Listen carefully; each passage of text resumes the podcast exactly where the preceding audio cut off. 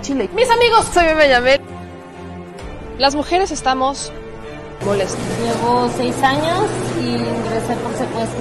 Por mi parte, yo no creo esa enfermedad. Yo. Mucha les y les duela. Bueno, ya saben. Nosotros salimos por la necesidad. Gracias a Dios, a lo mejor vamos a volver a comernos dos veces al día. De la crisis que se vive en los hospitales en Tijuana. Aquí las noticias o te enchilan o te dejan picado. Muy buenas noches, vean mi gallo, de verdad que qué cosa. Muy buenas noches, amigas y amigos, ¿cómo están? Bienvenidos a su gustado programa en donde decimos las cosas al chile. Yo soy Meme Yamel y miren, amigos, que yo estaba esperando justo el inicio de sesiones en la Cámara de Diputados y Senadores para este glorioso momento, para hablar de los sillazos, para hablar de las lonas, los insultos y los shows y hasta los disfraces que van a pasar nuestros senadores a quienes alegre y gustosamente les pagamos con nuestros impuestos para que hagan eso, porque ya van cuatro años y contando que lo hacen. Entonces, pues qué alegría ver que nuestros impuestos son desquitados de la mejor manera, ¿no? ¿No creen? ya, neta, miren, ya para qué se enoja uno. Si uno se encuentra con cada cosa, que para qué les cuento. El asunto es que formalmente, formalmente, se aprobó el plan B del presidente Andrés Manuel López Obrador en el Senado de la República y los panistas están haciéndose así, ¿no? Con sus manitas ya saben, como Pinky Cerebro, ja, porque esperan que sea la Suprema Corte quien declare la inconstitucionalidad del plan B. Y miren, por primera vez les puedo decir que no sé cómo va a estar, porque, ojo, aunque la ministra presidenta de la Suprema Corte, la ministra Piña, Piña claramente no tiene una ideología de la transformación, no comulga con la transformación de este país, la ministra Piña, tampoco podemos decir que solamente ella es la única ministra que existe dentro de la Suprema Corte. La ministra Piña ya estaba desde antes de que eh, entrara como presidenta, ella ya fue nombrada por Peña Nieto, si no estoy mal, y la ministra Piña, pues está la ministra Piña y tenemos a otros 11 ministros que están ahí. Ah, no son 11, son 7, ¿verdad? Sí, en 7, sí. Tenemos, pero miren, funcionan como pares, eso es a lo que quiero llegar. No funcionan nada más con lo que dice la presidencia de la Suprema Corte. Tenemos a la ministra Esquivel, está la ministra Farhat, está la ministra Ortiz, está el ministro Saldívar, y al menos ahí van cuatro ministros que pueden, si bien no les estoy diciendo que voten en contra o sí, de forma unánime en contra de la inconstitucionalidad, al menos no permitir que pase. ¿Y por qué digo esto? Ya ocurrió con la Guardia Nacional. Por eso les digo que los panistas están como que haciéndose con las manitas aquí de quítense que ahí les voy, pero por el otro lado, tampoco la tienen fácil, porque ya tenemos un precedente que fue con la Guardia Nacional, donde no alcanzaron los votos para declarar la inconstitucionalidad de esta ley. Eso nos da esperanzas, pero por lo mientras pasó. Y a partir de este momento, corren seis meses para ajustar los recursos en el INE, porque si algo tiene el plan B, es un ajuste presupuestal importantísimo hacia las leyes de comunicación y hacia la distribución de los órganos locales de los vocales. Y yo preguntaría, ¿algunos de ustedes saben qué hacen los vocales? Porque yo recuerdo que no hace mucho hablábamos de unos vocales en Hidalgo, particularmente el vocal de Hidalgo, el vocal ejecutivo de Hidalgo, que él andaba bien gustoso con un coche último modelo, ejerciendo violencia de género en contra de algunas mujeres capacitadoras electorales. Entonces, yo recuerdo denuncias que hemos llevado en este espacio y reportes, reportes usos que han cometido algunos vocales ejecutivos en México. Y esos son los vocales ejecutivos que con el plan B van a desaparecer. ¿Que eso quiere decir que el INE ya no va a tener para hacer cosas? No, para nada. En el INE trabajan, creo que 90 mil personas, si no estoy mal. ¿O cuántos nos, cuántos nos, la otra vez me corrigió eh, el, el, consejero José Roberto Ruiz Aldaña, pero si no trabajan 90 mil, ya contando, eran en el Instituto Nacional Electoral más los vocales, trabajaban unas 90 mil personas. Quitando los vocales, supongan que trabajan unos 20 mil, 20 mil personas que trabajan en el INE. Con 20 mil personas no se pueden ejercer unas elecciones limpias, democráticas y bien hechas. O tenemos que seguir pagando 50 mil pesos para que funcionarios del INE vayan a ver la credencialización en California y que al final no se credencialice a nadie. Yo ahí nada más se las dejo. Pero miren, vamos a empezar con esto, porque les digo que lejos de los argumentos para defender o no el plan B, el Senado de la República se hizo de dimes y diretes y de tú eres más inteligente que yo y de tú eres más bruto que yo y de la tuya y el de los videos de encuerada y no sé, vaya de verdad, no sé en qué momento pasamos de hablar del plan B a hablar de videos no aptos para niños. El plan 3 Ajá, no sé en qué, exacto, bien dicho, señor productor. No sé en qué momento pasamos de discutir el plan B a hablar del plan 3X. No logro entenderlo, pero pasó. Pasó en el Senado de la República y aquí les voy a dar todos los detalles, aunque eso nos obligue a sacar los tres litros de té de tila porque habrá que escuchar a María Lili del Carmen Telles, a Kenia López Rabadán y a otro que a uno que otro más que andaba por ahí insultando y aventando videos 3X a no sé quién. Así que vamos a empezar y ayúdenme por favor a compartir esa transmisión para que yo les dé, le diga, pero santo pelo y seña de lo que pasó hoy en el Senado de la República en la aprobación del plan B. Acuérdense que es muy importante, señor productor, ¿por qué me quiere sacar el ojo? ¿Me puede usted decir? O sea, lo, lo vi así como, aparte, visca, espérenme, ¿me, me, lo puede hacer tantito nada más para allá, no? Como para que como para que no me... Ahí está, gracias. Ah, sentí que se me iba al ojo, de no ser por los lentes. Pero a ver, ayúdenme a dejar sus likes, a compartir, a activar las notificaciones. No se le olvide compartir porque todo lo que tiene que ver con el plan B, como siempre, cada que se habla del instituto, hay una cantidad de infodemia, hay una cantidad de desinformación inmensa en los chats desinformadores de los vecinos, en los chats desinformadores de los tíos y de las tías de WhatsApp, en, en, las discusiones en las comidas de la oficina. O sea, hay una desinformación brutal. Así que ayúdenme a compartir esta transmisión para poder desmentir todo y darle la información más completa y que usted se genere un criterio propio. Recuerde que ya tenemos videos practicando con expertos electorales sobre qué es el plan B, si en verdad el plan B es tan peligroso como dicen que es, con nuestro querido Álvaro Arreola, experto electoral que ha escrito varios libros y que estuvo en el Instituto Electoral del Estado de México y que él justo nos dijo, pues todo eso es mentira, hay una razón de ser para este plan B.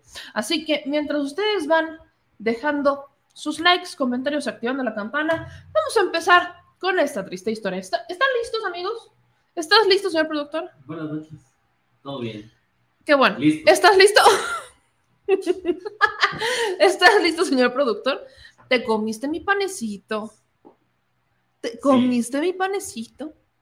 ¿Estás listo, señor productor? ¿Está usted listo, señor productor? Pero dígalo con seguridad, porque yo no te, yo no te veo seguro. Yo no te, yo no te veo seguro. ¿Estás listo? Estoy seguro. Muy bien. Así que, mi gente linda, a darle. Todo comenzó en el Senado de la República, porque para empezar, déjenme decirles que toda esta discusión del plan B estuvo eh, en, un contexto de gritos, insultos y lonas. No hubo carteles más de lo normal, ¿no? pero sí hubo lonas. Morena puso una lona en contra de la marcha del INE en el patio central del Senado de la República, ¿no? Porque esto fue de los dos lados. Hoy todos se me portaron mal. Hoy mis niños en el Senado fue de, ah, ¿me das? Déjame, saco la artillería pesada, espérate. Ah, ¿me vas a aventar? Ah, permíteme tantito, déjame, te hablo de los videos 3X de los que no quieres hablar. ¿Cómo? insisto, no sé.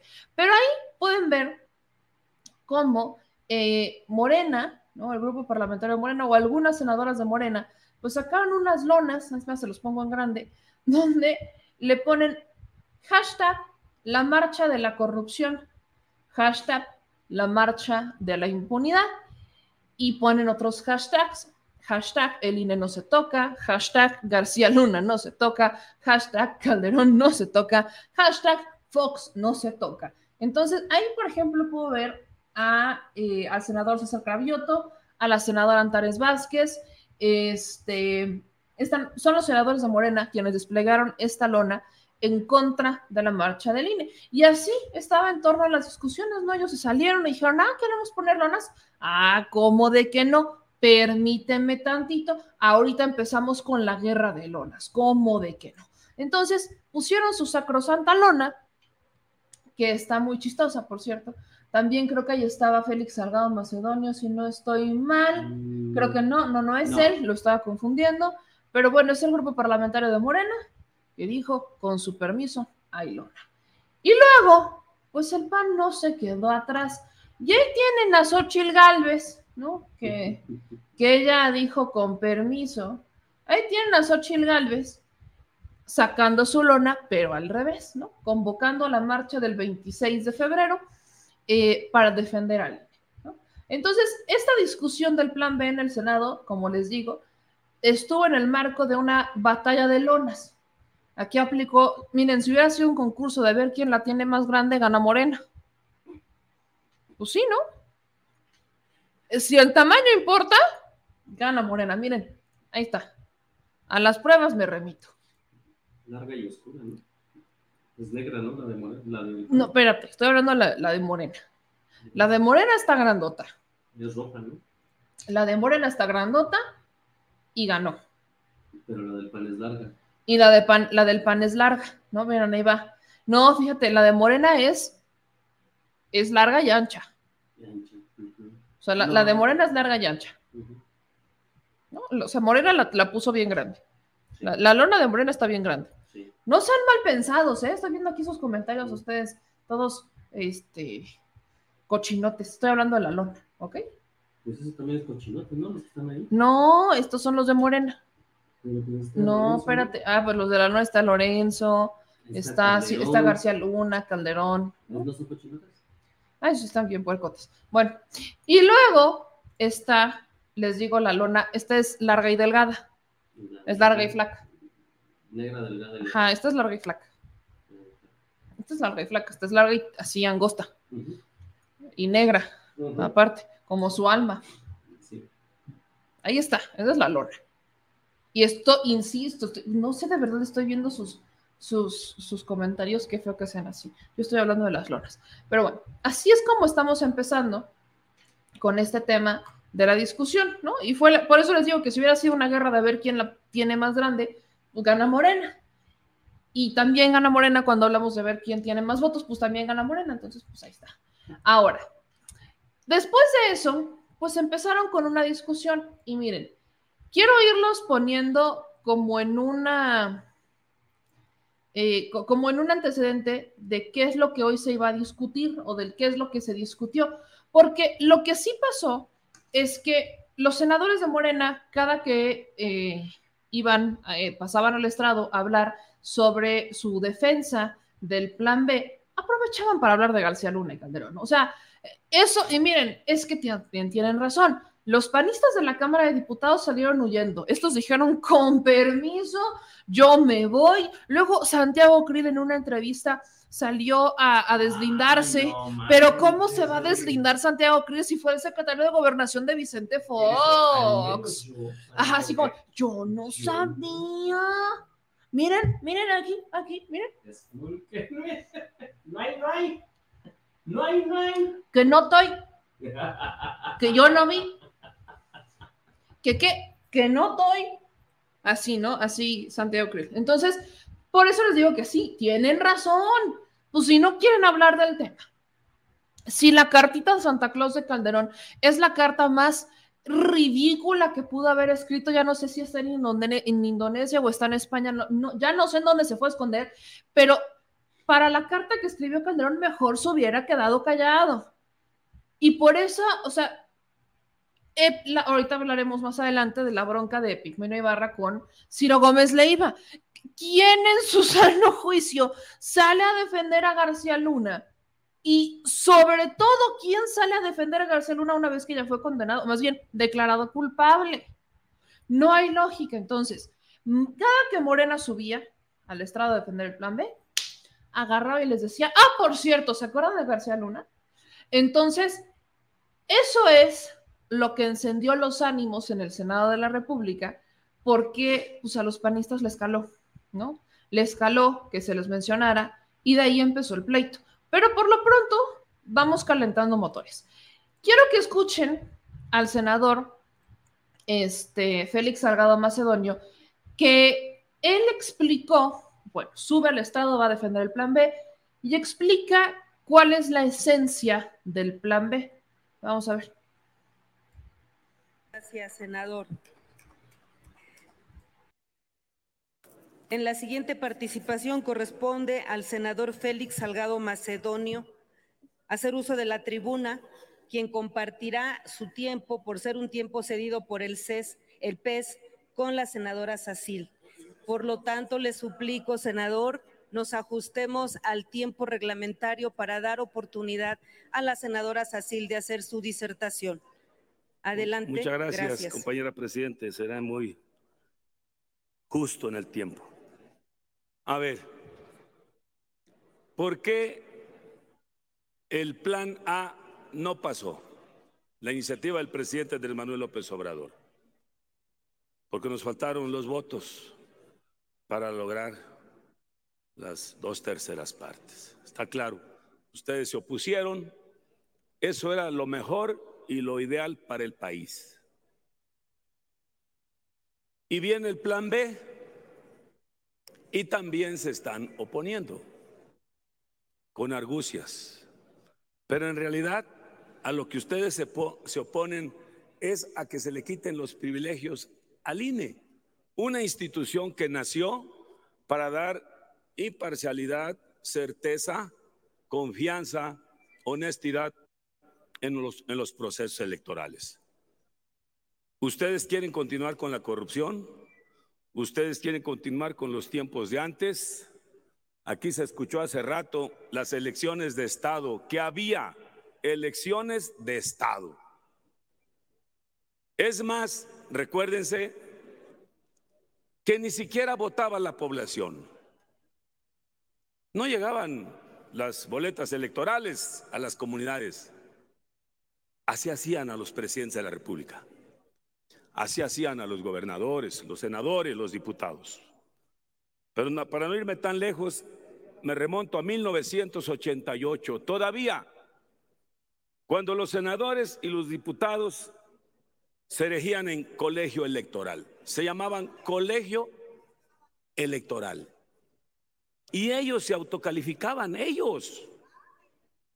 Yo recuerdo a los que dominaban en ese entonces, verdaderos caciques, verdaderos caciques, antes, antes.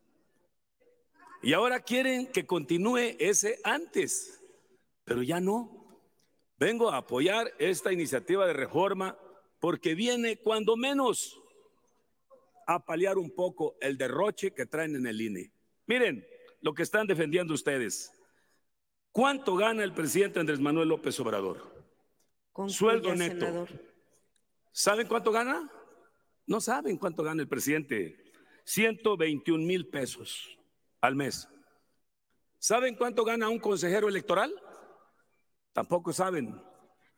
Gana 362 mil pesos el consejero electoral. Vean lo que están defendiendo ustedes. Pero además, se les paga seguro de separación, que no saben de cuánto es. Gratificación de fin de año. ¿Saben cuánto se llevan de gratificación de fin de año los consejeros electorales del INE que ustedes están defendiendo? 534 mil 179 pesos 75 centavos. Se llevan prima vacacional. Yo les pregunto, senadoras y senadores, Concluya, senador. ¿nosotros tenemos eso? No. Ni nosotros tenemos esos salarios y privilegios que tiene el INE. ¿No nos da vergüenza? Pregunto, ¿a nosotros quién nos elige? ¿El pueblo? ¿A los consejeros electorales quién los eligió? Y tienen más poder que ustedes y que nosotros. Ahorita el INE, el PAN y el PRD demandan a todos, prácticamente a todos los dirigentes de Morena, menos al PRI y al PAN. No hay ningún denunciado o demandado. Y nosotros estamos contestando denuncias y demandas constantemente. ¿De parte de quién está el INE? ¿De parte de ustedes? De la mafia. Concluya, senador. De ustedes. Porque es una mafia. La marcha del domingo, ¿para qué es? Para pedir la libertad de García Luna, para pedir impunidad, para mostrar el músculo, ¿no? Y traen ahí sus aliados perversos. Pero en realidad, esa no es una marcha por la democracia, esa es una marcha por la corrupción. Voy a votar a favor. Muchas gracias. Bueno, ese es uno de los argumentos, lo que les dije. Cada que subía algún legislador, decían, con permiso, es momento para hablar de García Luna. Félix Salgado Macedonio lo hizo de esta manera, pero bueno. Y digan que ya les, di tiempo, ya les tiempo para ir por su té de tila. ¿En dónde empezó la bronca? La bronca empieza cuando la senadora María Lili del Carmen Telles. Permíteme que aquí está el tuyo. Gracias, señor productor. Miren, está, está. caliente este té. Ah, pues Pero deja- ahí déjala Ahí caer. Eso, Eh, muchas gracias, señor productor. O sea, yo, miren, hasta saqué, el señor productor me fue a hacer mi té de tila. No es choro, miren. Ahí, se ve el liquidito. Ahí está. Para el susto. Pa- no, para el susto. es pa- Para el coraje, ¿no? Sí. Más bien para el coraje, porque Sí. luego su voz lastima la vida. Entonces, bueno, E- Ecualícenle. vamos a ecualizar un poco. María Lili del Ca- ¿Cómo empiezan los pleitos? María Lili del Carmen Telles sale a insultar a Morena, ya saben, ya saben, bueno, miren, ya sabemos que todo lo que dice Lili del Carmen Telles es mentira. Pero entonces, entonces,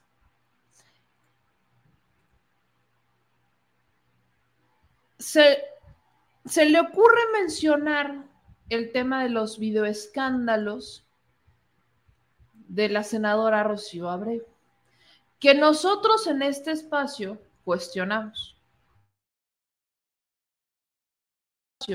Cuestionamos a la senadora Rocío Abreu porque fue la única de los señalados que salió hasta el final, o sea, que prácticamente mencionó hasta el final el, tema de, pues, por qué eh, había recibido dinero. Y Lili Telles basó sus... cin- miren, le, voy a cortar un minuto, ¿no? Porque yo sé que, de verdad me pongo a pensar, son 6 minutos 56 de participación de Lili Telles.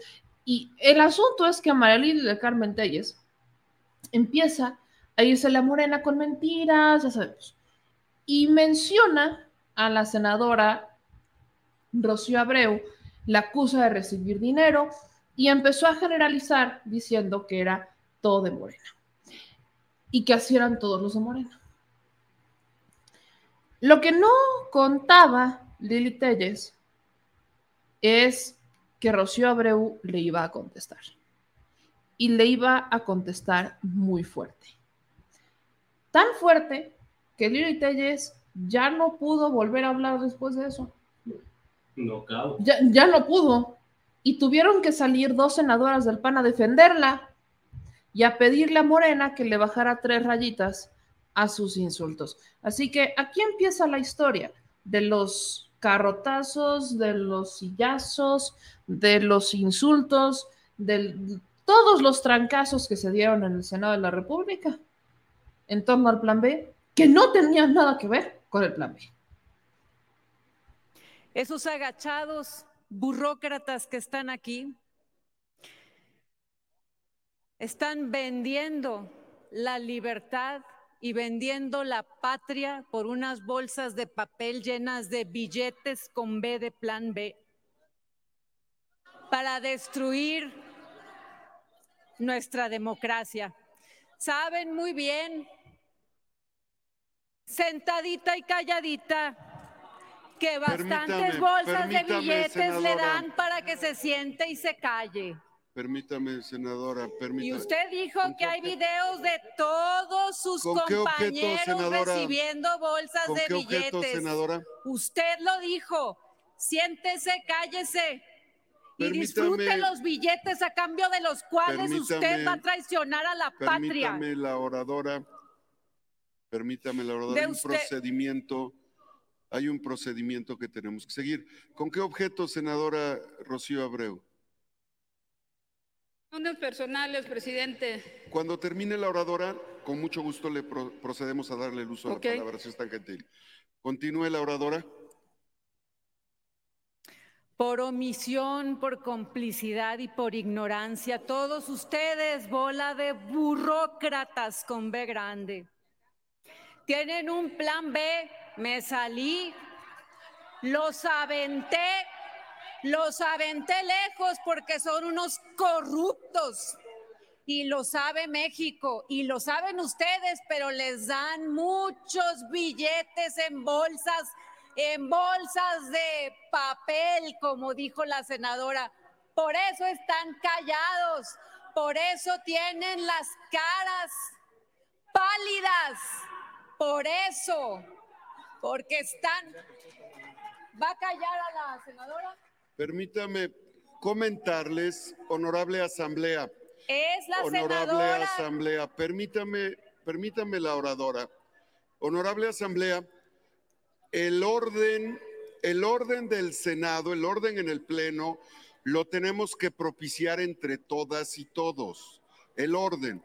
Y ese orden implica no generar diálogos, no generar diálogos, por lo que le solicito guardar, guardar silencio para escuchar a la oradora. Eh, en el caso de la senadora, eh, eh, ¿pidió el uso de la palabra, senadora Lucy Mesa? ¿Con qué objeto, senadora Lucy Mesa? ¿Quiere hacer una... cuando termine? Cuando termine. Muy bien. Adelante, con- continúe. Los Le pido a la asamblea, le pido a la asamblea que escuchemos a la oradora. Cuando tengan uso de la palabra en tribuna podrán expresar lo que consideren oportuno. Adelante.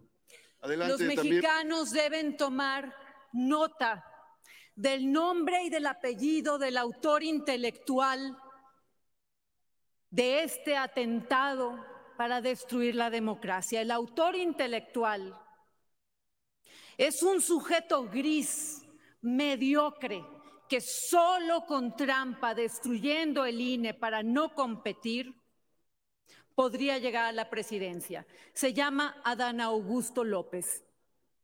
Él es el autor intelectual. ¿Cuánto dinero cuesta que le den bolsas de papel llenas de billetes a cada uno de los burócratas que están sentados ahí, dispuestos a vender a la patria, solo porque quieren dinero en billetes? Y tanto así que la senadora de allá dijo que todos ustedes han recibido bolsas con billetes y que hay video de ello. Usted lo dijo. Por eso, porque quieren riquezas mal habidas. Ustedes de la mafiocracia van a destruir al INE Honorable para que la Asamblea, gente no pueda votar. La oradora tiene El que plan de concluir. las, de las B, el plan B en realidad no es el plan B, es el plan de las cuatro Bs. Tomen nota, ciudadanos de México, porque se los vamos a hacer pagar a los burócratas a su debido tiempo. Son las cuatro Bs, la burocracia de los bribones, de las bolsas de billetes. Son estos. Te van a quitar tu credencial de lector, tu casilla, y te van a evitar que vayas a votar. Se lo, lo que ustedes tienen de B de bribones y de burros, el pueblo de México, los ciudadanos, lo tiene de V de valiente. Perdón que me ría, pero es que sí me dio. Es que, ¿y de dónde saca tanta madre Lili Telles, oiga usted? Mi- Miren, miren, miren. Voy a la mitad de mi té de tila, vean lo que me provoca esta señora, señora productora, que casi se cae de la impresión, de la impresión de que María Lili del Carmen Telles salió a decir que nos van a quitar la INE. Para empezar, se llama credencial para votar, aunque les cueste más trabajo, ¿ok? Dos, te van a quitar tu casilla. Eso lo hace el PAN, eso lo hace el PRI. Estos dos partidos han, han quemado urnas, no me lo van a platicar. Han mandado grupos de choque para quitar y destruir las urnas, para secuestrar las urnas. Eso es lo que ha pasado con el INE, porque me encanta todas las, to- todos los videos que he visto de los Perdón, se me, trago- se, se me atraven- se me atravesó el té de tila con un poco de bilis. Este, to- todo todos los videos y todos los argumentos que he escuchado de aquellos que son defensores del INE es que dicen, ¿no? Ahora resulta que el gobierno federal te va a quitar tu INE, que no te va a dejar votar. ¿Qué otra han dicho?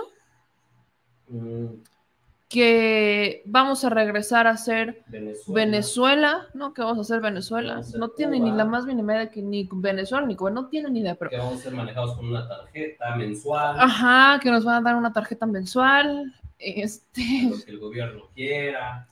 pero, pero yo de verdad me pongo a ver lo que se reformó y me pongo a ver lo que dicen y digo, ¿de dónde sacan tanta madre? O sea, raza, ¿nos creen tan ignorantes? ¿Nos creen, nos creen ciegos, sordos mundos, diría Santa Shakira? Pe- Perdón, pero es que yo no logro entender de dónde sacan tanta burrada, diría Lili Telles. ¿De dónde son tan burros esos bribones? diría María Lili del Carmen Telles. Porque la que es burra y bribona es ella. Y eso, miren, tengo todas las pruebas y no me queda una sola duda. Es burra y bribona. Lili Telles osa a creer que el pueblo le cree, pero vamos a más. Todavía sacan y dicen que con López Obrador vamos a estar como hace muchos años y, no sé qué tanto, ¿no? Y yo pregunto, María Lili del Carmen Telles, tú ganaste esa senaduría por Morena y creo que ha sido uno de los peores errores que ha cometido el partido y que el propio presidente reconoció, ¿no? Que reconoció que fue un error invitarte. Pero voy a más. Traicionaste al pueblo de Sonora. Habría que preguntarle a cuántos sonorenses se sienten representados por Lili Telles. Habría, habría que preguntar cuántos mexicanos se sienten representados por Lili Telles. Porque si vamos a hablar de bolsas de billetes, Lili Telles. Mana, dirías tú, pon tus barbas a remojar. Porque la que recibe muchas bolsas de billetes de Salinas Pliego eres tú. Cuando ya no pudiste, cuando tu carrera ya no te dio, cuando ya no tuviste, cuando fuiste completamente insignificante para las audiencias de televisión y de radio, cuando ya no te pelaban más que SDP, cuando hacías tus videocolumnas, porque recuerdo que hiciste videocolumnas para SDP, cuando solamente te, te pelaban algunos medios y ya no tenías atención, pasaste a ser un cero a la izquierda, cuando ya eras una avenida más de la prensa y de los medios de comunicación. Viste tu oportunidad en la política.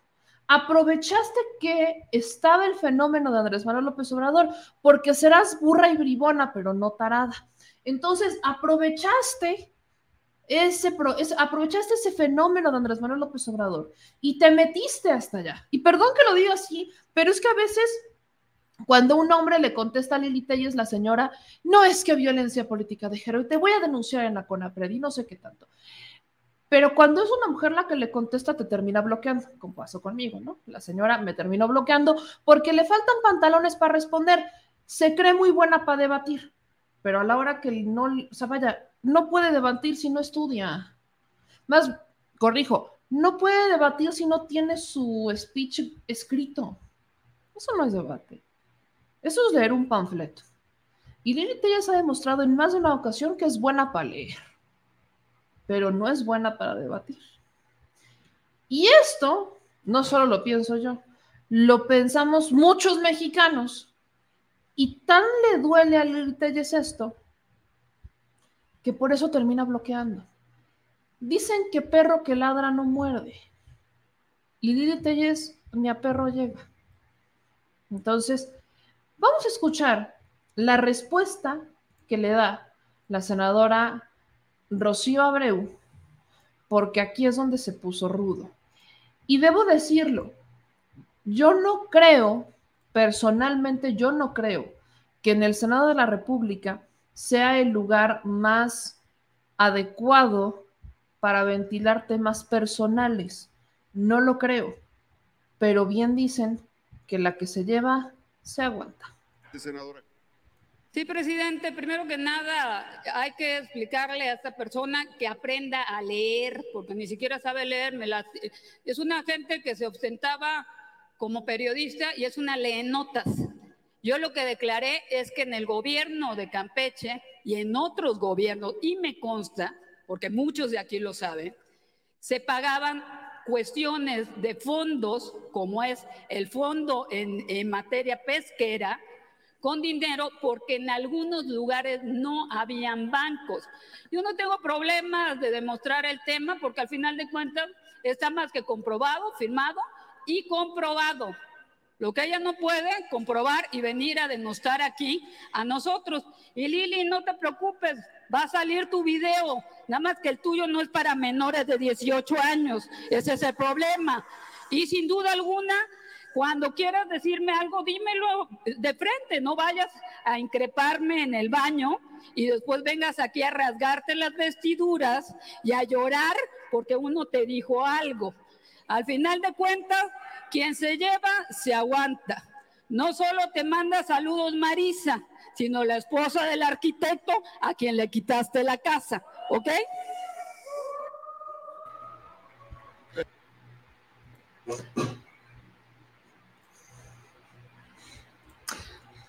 ¿Continuamos o qué? No sé qué. Ay, ay, ay. Yo, miren, yo sí quiero saber quién es Marisa, ya, perdón, la señora que vive en mí sí quiere saber quién es Marisa y también quiere saber quién eres el arquitecto.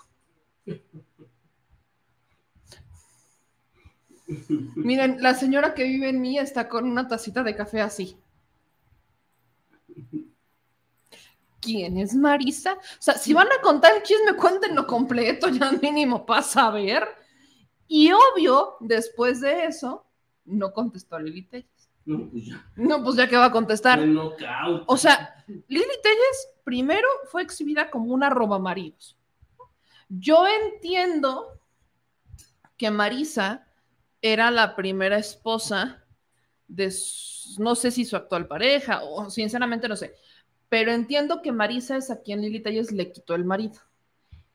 Y luego parece que Lili Telles también se quedó, se clavó una casa. Ah, aquí me dice Morenita que sí, la Marisa, era su amiga. a la que le- a la que Marisa era amiga de Lili. Telles y le bajó el marido. Sí. Híjole. Pues saludos a Marisa. Miren, consejo de mujer. Hermana, si te puso el cuerno y se fue con Lili Telles, de lo que te libraste. Porque si alguien se interesa en Lili Telles, no es para ti, ni es para Dios, y miren, ni es para el diablo, ni al diablo se lo deseo. Entonces, imagínate nada más. Si te quitó al marido, te quitó un pesote de encima Dale, gracias. dale gracias y apláudele. Punto. Pero lo de la casa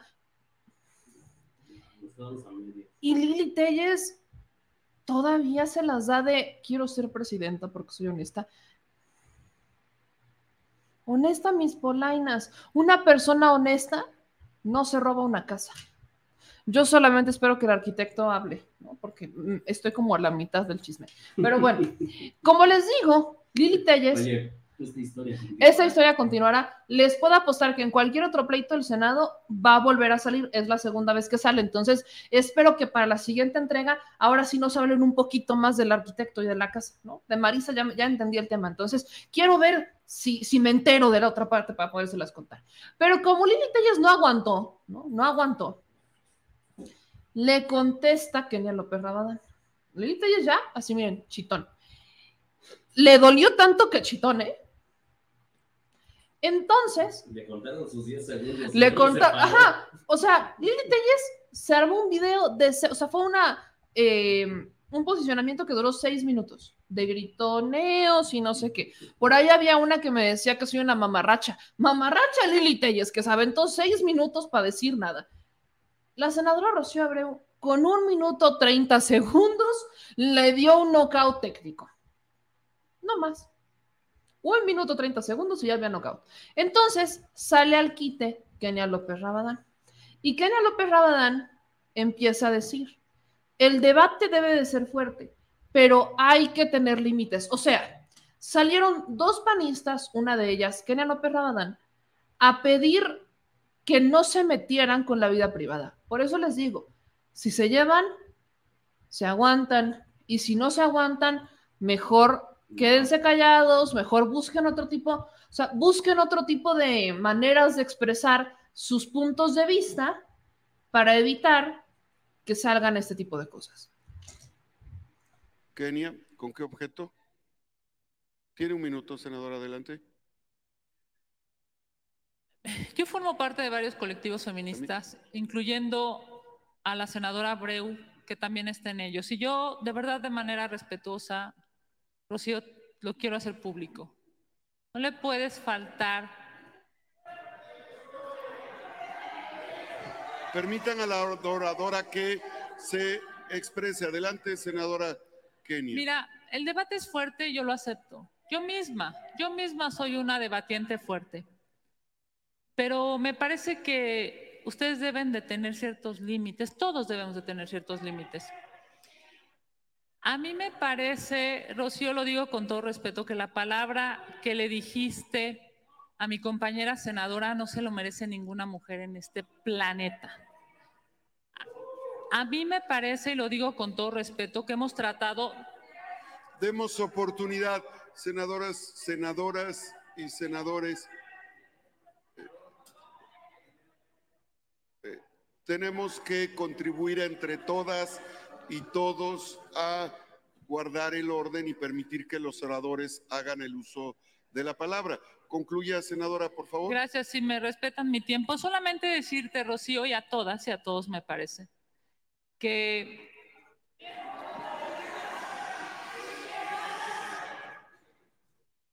que lamentablemente ustedes han pasado muchos límites, pero esa palabra que tú dijiste hoy en este recinto no es aceptable para una compañera y menos de otra compañera. Nosotros hemos cuidado, porque tú eres una compañera senadora, hemos cuidado muchísimo cuando nos preguntan sobre tu video y tu caso. Yo misma he sido respetuosa. Pero si nosotros hemos sido respetuosos, el coordinador ha recibido preguntas exprofeso de tu video y el coordinador ha intentado ser un buen legislador y un compañero respetuoso. Me parece que lo, lo menos que merecemos, Rocío, y te lo digo como compañera, es que no puedas referirte así a una compañera legisladora.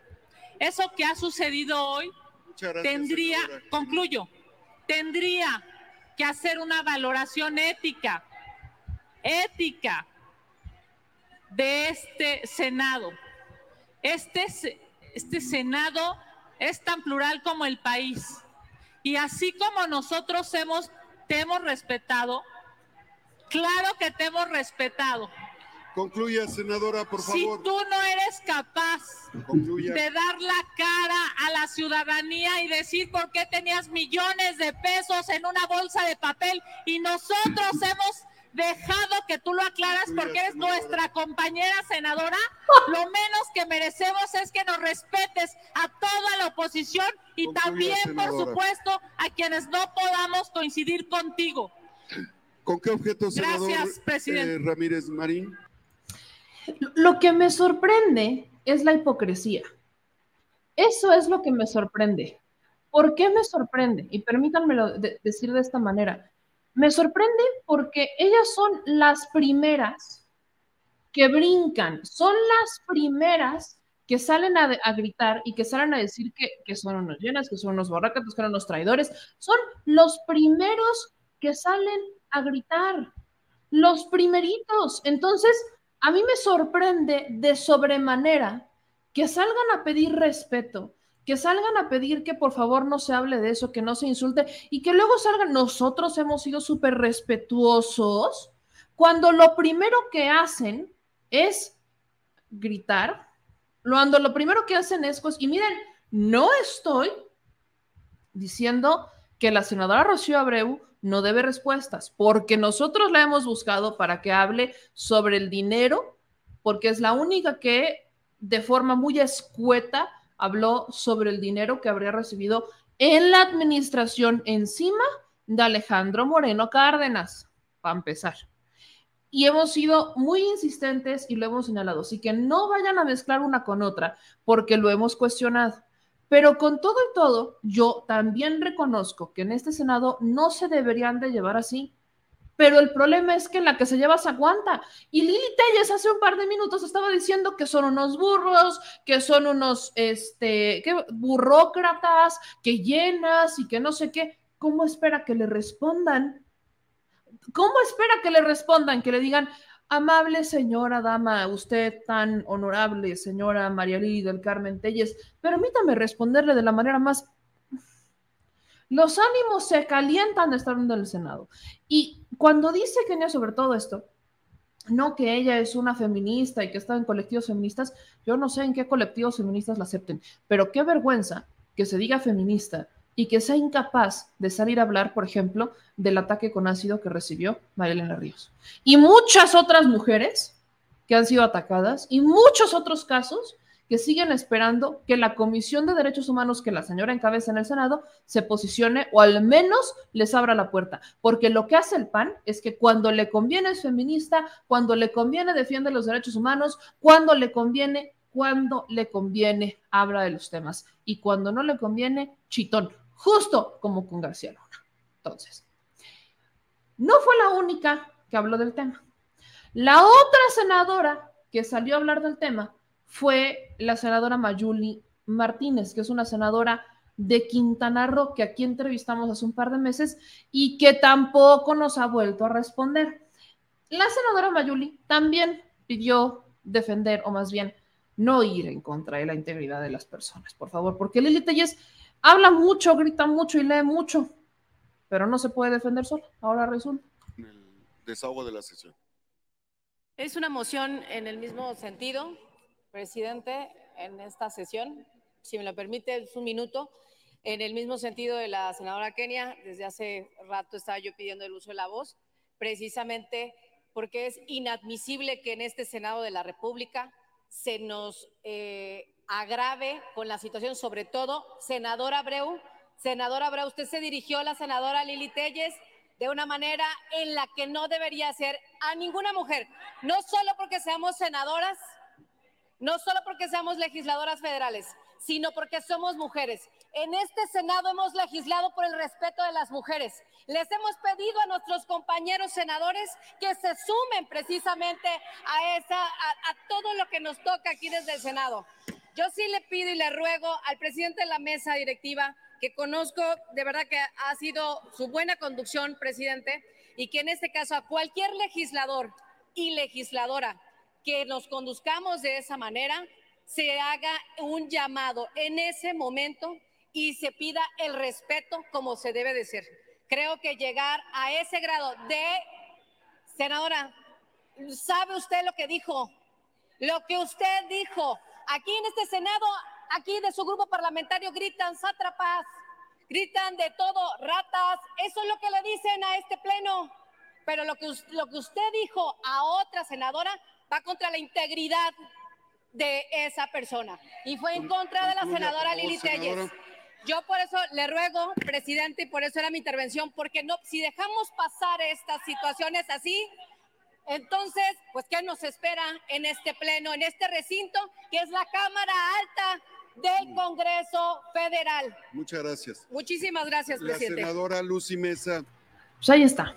Les digo, o sea, ellos pueden salir, pueden salir a decir todos los insultos, ellos pueden salir a gritar mil cosas, ellos pueden salir a decir que son unos burros, que, las burra- que, los burócratas, que incluso he escuchado a Lilita decirles que son unos perros, como en, tema tono de insulto, que son unos hambreados. O sea, les he escuchado miles de insultos a Kenia López Rabadán, a Xochil Gálvez, a Lili Telles, miles de insultos.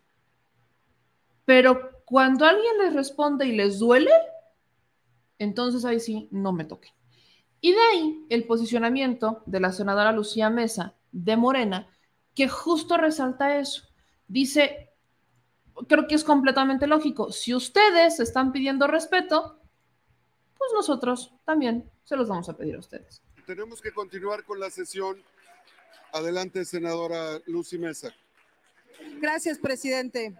El mismo respeto que exigen las compañeras de Acción Nacional es el mismo respeto que yo exijo para las y los senadores de Morena, porque no se vale que la senadora Lili Telles, siempre que se sube, nunca debate.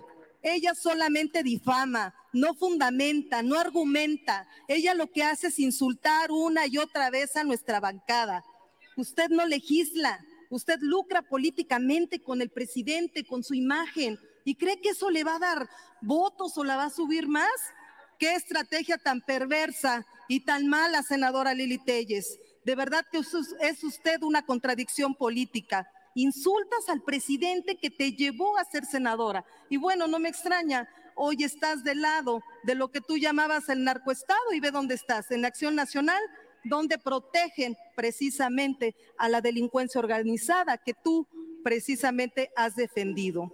Te lo digo de frente, perdiste toda calidad moral, perdiste tu credibilidad y pones el riesgo lo que aún te queda de prestigio.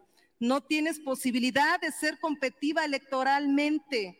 Por ello Muchas quieres gracias, tener aliados en el INE, por ello defiendes lo indefendible. El fraude lo añoran los que, que- que te cobijan políticamente. El fraude electoral está en tus intenciones y en tu narrativa mentirosa.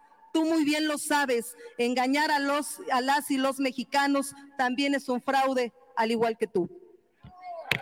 Voy a Ahí está, ¿no? Entonces, ese es el primer pleito que se dio en el Senado.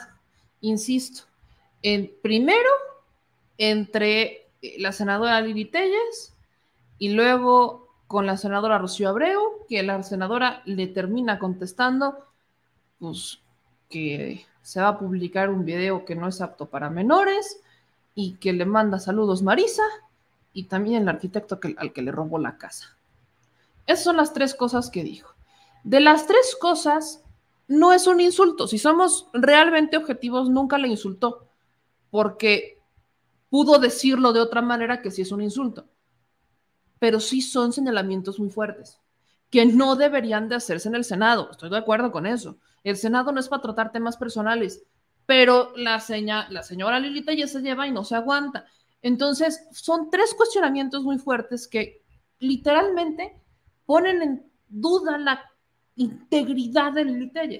Una señora que dice querer ser presidenta de la República. Ahora imagínense, si la señora es incapaz de responder por estos cuestionamientos, es incapaz de desmentirlos, son cuestionamientos personales muy fuertes que ponen en tela de juicio la credibilidad de Lili Telles.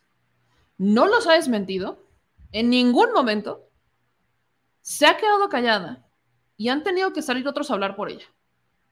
Si eso no les está diciendo, ¿quién es Lili Telles?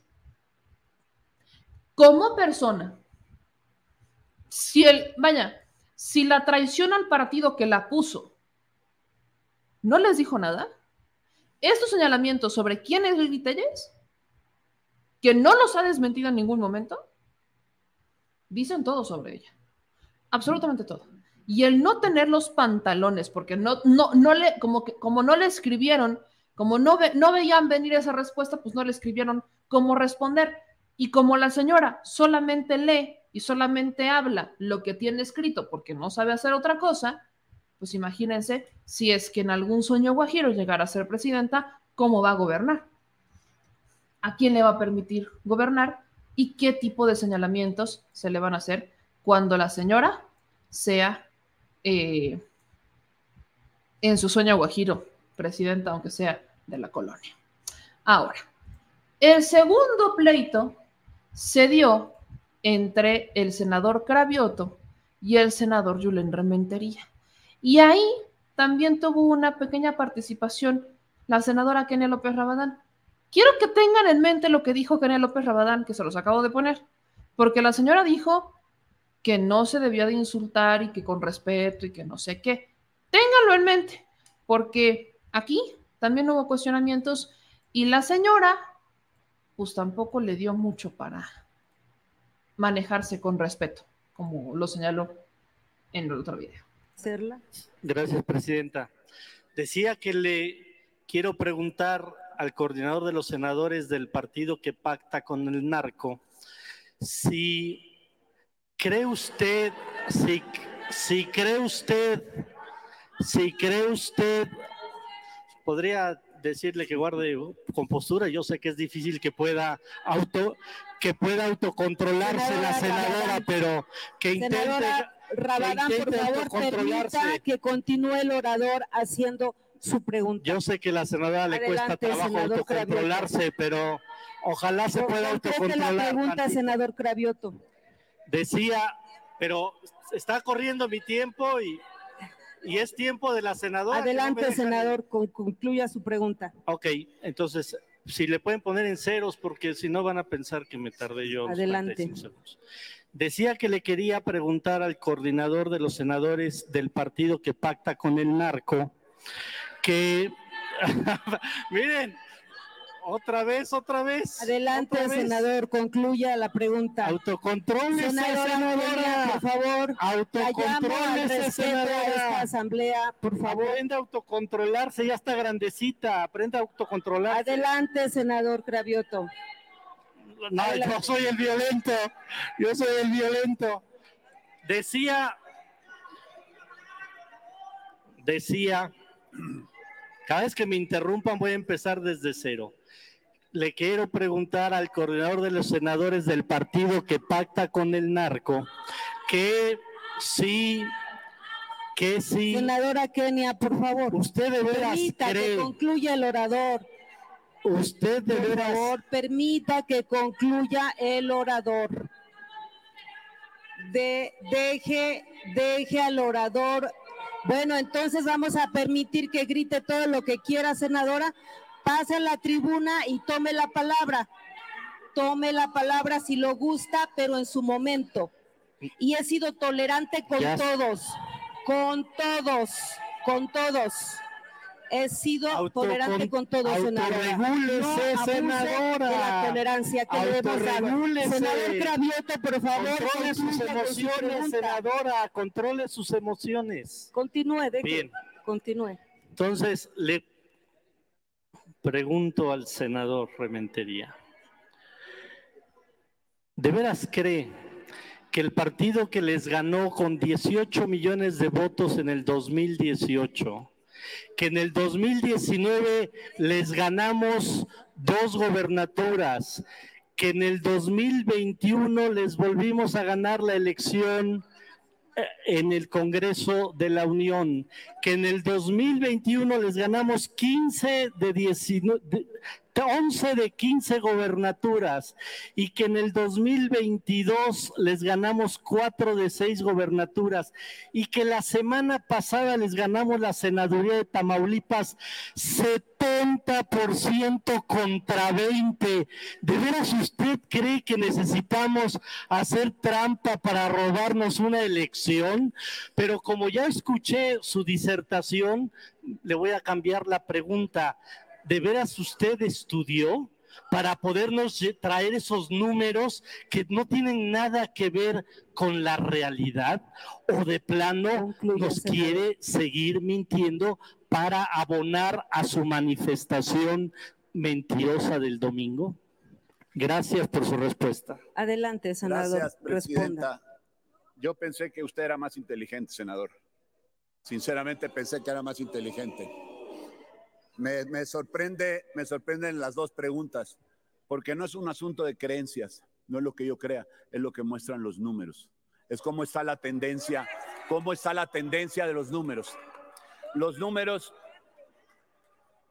los números están mostrando una tendencia clara a la baja, clarísima. Y los resultados de Morena son desastrosos. No tienen resultados en nada.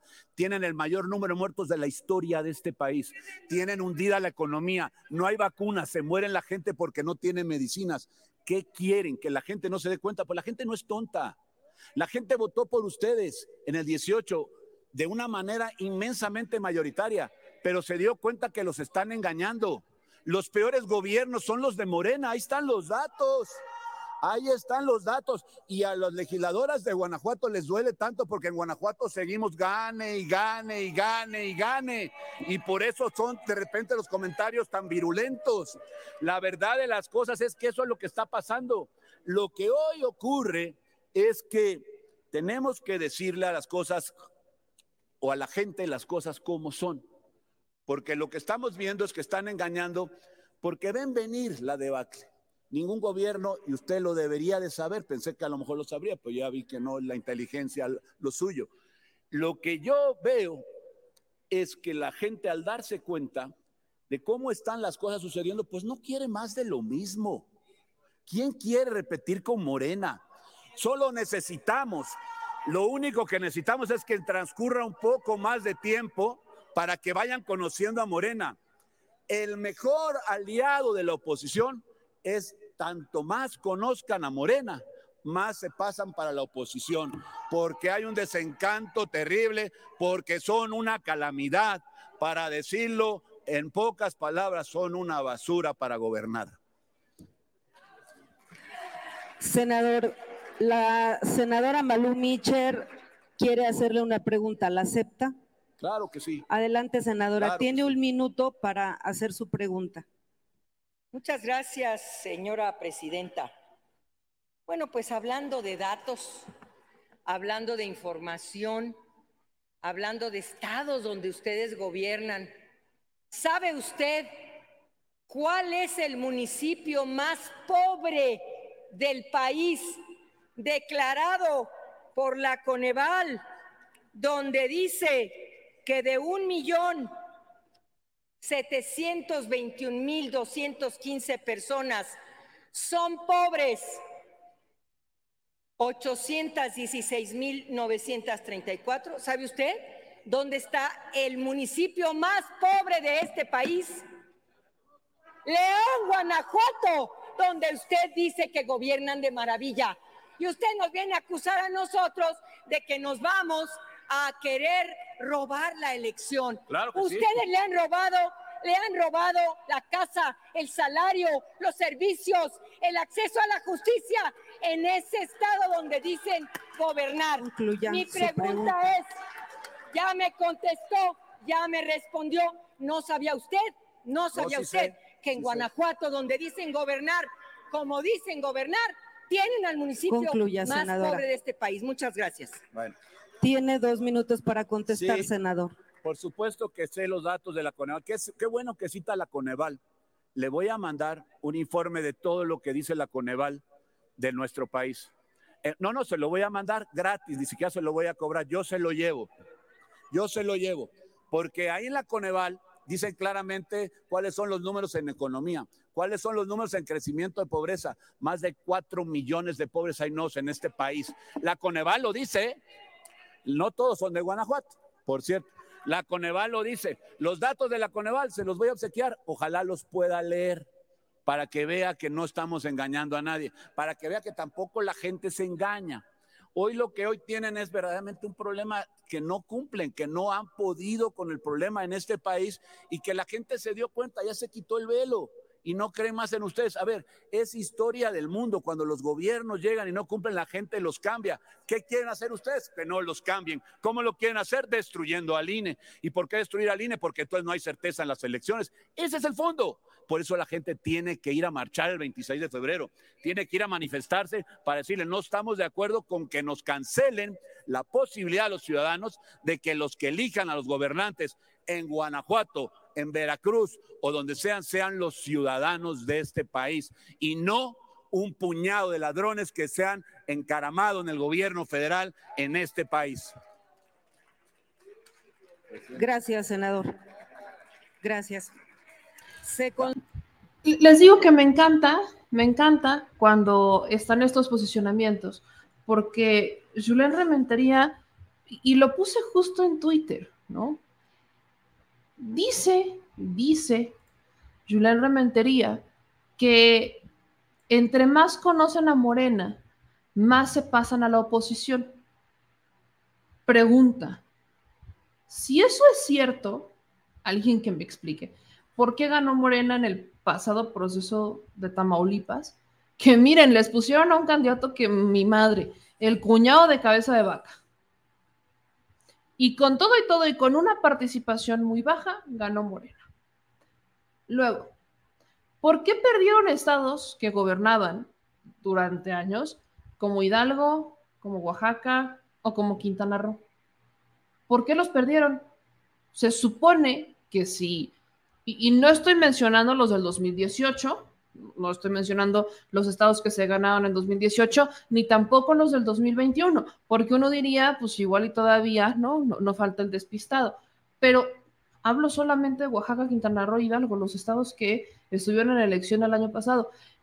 Que alguien a mí me explique por qué, si lo que dice Yolanda Rementería es cierto, que entre más conocen a Morena, más se pasan a la oposición, ¿por qué entonces los votos dicen lo opuesto? Algo completamente diferente completamente distinto. Y ahora, a eso súmenle que la oposición ha estado en puntos críticos en más de una ocasión. Juntos separados, juntos separados, juntos separados, no que siempre sí, no que siempre no, no que el PRD no cuenta, no que mejor ni le hables, no que mejor regrésate. Es más, yo preguntaría, ¿existe la oposición en este país? Porque yo lo que veo es un reflejo ridículo de las personas que están desesperadas por que perdieron sus privilegios y no saben cómo recuperarlos. Porque lo he dicho y lo, lo repetí ayer y hoy se los vuelvo a decir. La oposición no es tan interesada en defenderlos a ustedes. ¿eh? Ahí, por ejemplo, estaba, eh, ¿cómo se llama esta mujer? Que me estaba, ah, María Jiménez, ¿no? Que dice que soy una chismosa, eh, que soy de la misma calaña que todos los de Morena. Ok. Mi querida María, María, le vales un comino a la oposición. Así como tu comentario me vale un comino a mí, así mismito le importas a la oposición. Un comino. Y casos como el de María, que lo dije ayer, hay gente que es víctima del cártel inmobiliario y que sale a decir, no, no, no, no me vayas a tocar ese tema, es más, ya ni, ni hablemos del cártel inmobiliario porque es hacerle el caldo gordo a, a Morena o Andrés Manuel López Obrador. O sea, eres víctima de un delito y prefieres no tocar el tema porque piensas que si lo tocas, entonces vas a hacerle el caldo gordo a Morena. Eres víctima, repito, eres víctima de un delito. Ay, yo no entiendo a la gente de verdad. Y es que no es para que digan es que estoy a favor de, no, no, no, no, es para que exijan tener una mejor oposición que al menos los represente, que al menos sí esté interesada en sus necesidades, porque este es un país muy plural donde somos millones de mexicanos con diferentes necesidades y todos tenemos el mismo derecho de estar representados, aunque no estemos de acuerdo. La bronca es que no hay una oposición que dé argumentos, solo insultan y cuando se las regresan, se enojan. Y no, no, no, no, no, es que me estás faltando al respeto. Es una falta de respeto. Ah, pero si tú lo haces está bien. Es el cuento del nunca acabar con esta oposición. Por eso nos reímos de ustedes, por eso nos burlamos de ustedes, por eso están perdiendo números constantemente. porque la gente está desesperada. Ayer lo leíamos aquí. Una persona venía y decía, y nos decía en los comentarios, yo no comulgo con la 4T, yo no comulgo con este Andrés Manuel López Obrador, ni mucho menos, pero no, o sea, nuestra oposición está para el perro. Y con todo respeto a mis perritos hermosos, la oposición no tiene, no hay oposición en este país. No nos están representando. Ahora sí que aplica la de amigos, dense cuenta. Amiga, amigo, date cuenta. Abran los ojos. Lo que tienen no es una oposición. Lo que tienen da vergüenza. Y para cerrar con el tema del Senado, otra guanajuatense, la senadora Antares Vázquez, que para cerrar la noche, ¿verdad? Dijo que los del PAN, pues, y los del PRI, y los del PRD, y los del Movimiento Ciudadano, ¿verdad? O sea, todos juntos, en bola, en realidad no tienen nada de qué quejarse, ni tienen nada que decir, pues la corrupción se incrementó bajo sus administraciones. Así que vamos a ver y escuchar esto porque ya viene México ambidiestro y tenemos que hablar de García Luna. El uso de la palabra a la senadora Antares Vázquez a la Torre del Grupo Parlamentario Morena con un posicionamiento a favor.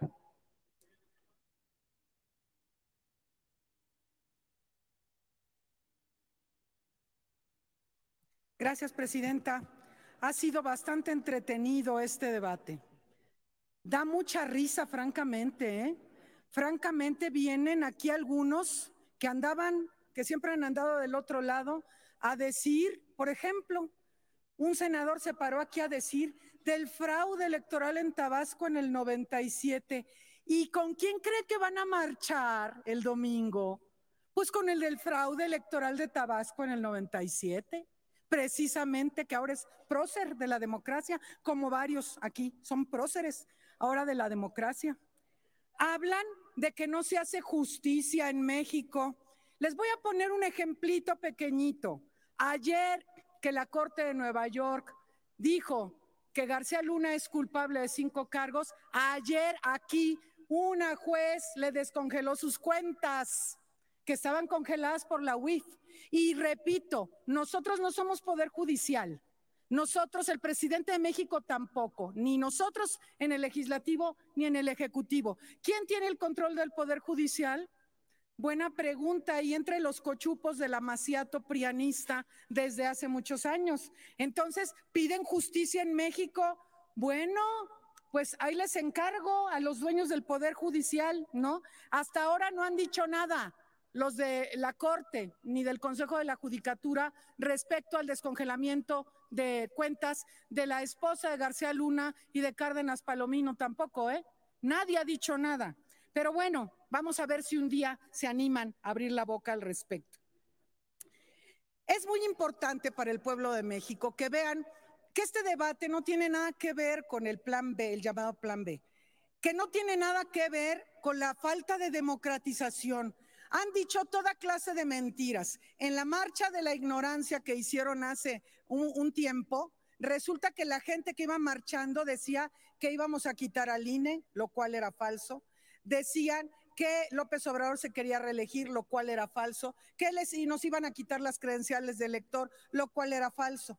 Vienen aquí a hablar de que entonces si hagamos una profundización y hablan aquí incluso de los recursos y que se le den al verde y al PT y una serie de tonterías. Ah, pero lo que no le dijeron a sus adeptos, a los que marcharon de manera ignorante, es que la reforma electoral constitucional pretendía quitar el recurso a los partidos políticos, que eso es lo que verdaderamente les duele, que pretendía quitar los pluris, que eso es de lo que verdaderamente les duele, que pretendía democratizar la elección de los consejeros electorales y cuando se les preguntaba a los marchantes si estaban de acuerdo con eso, decían que sí.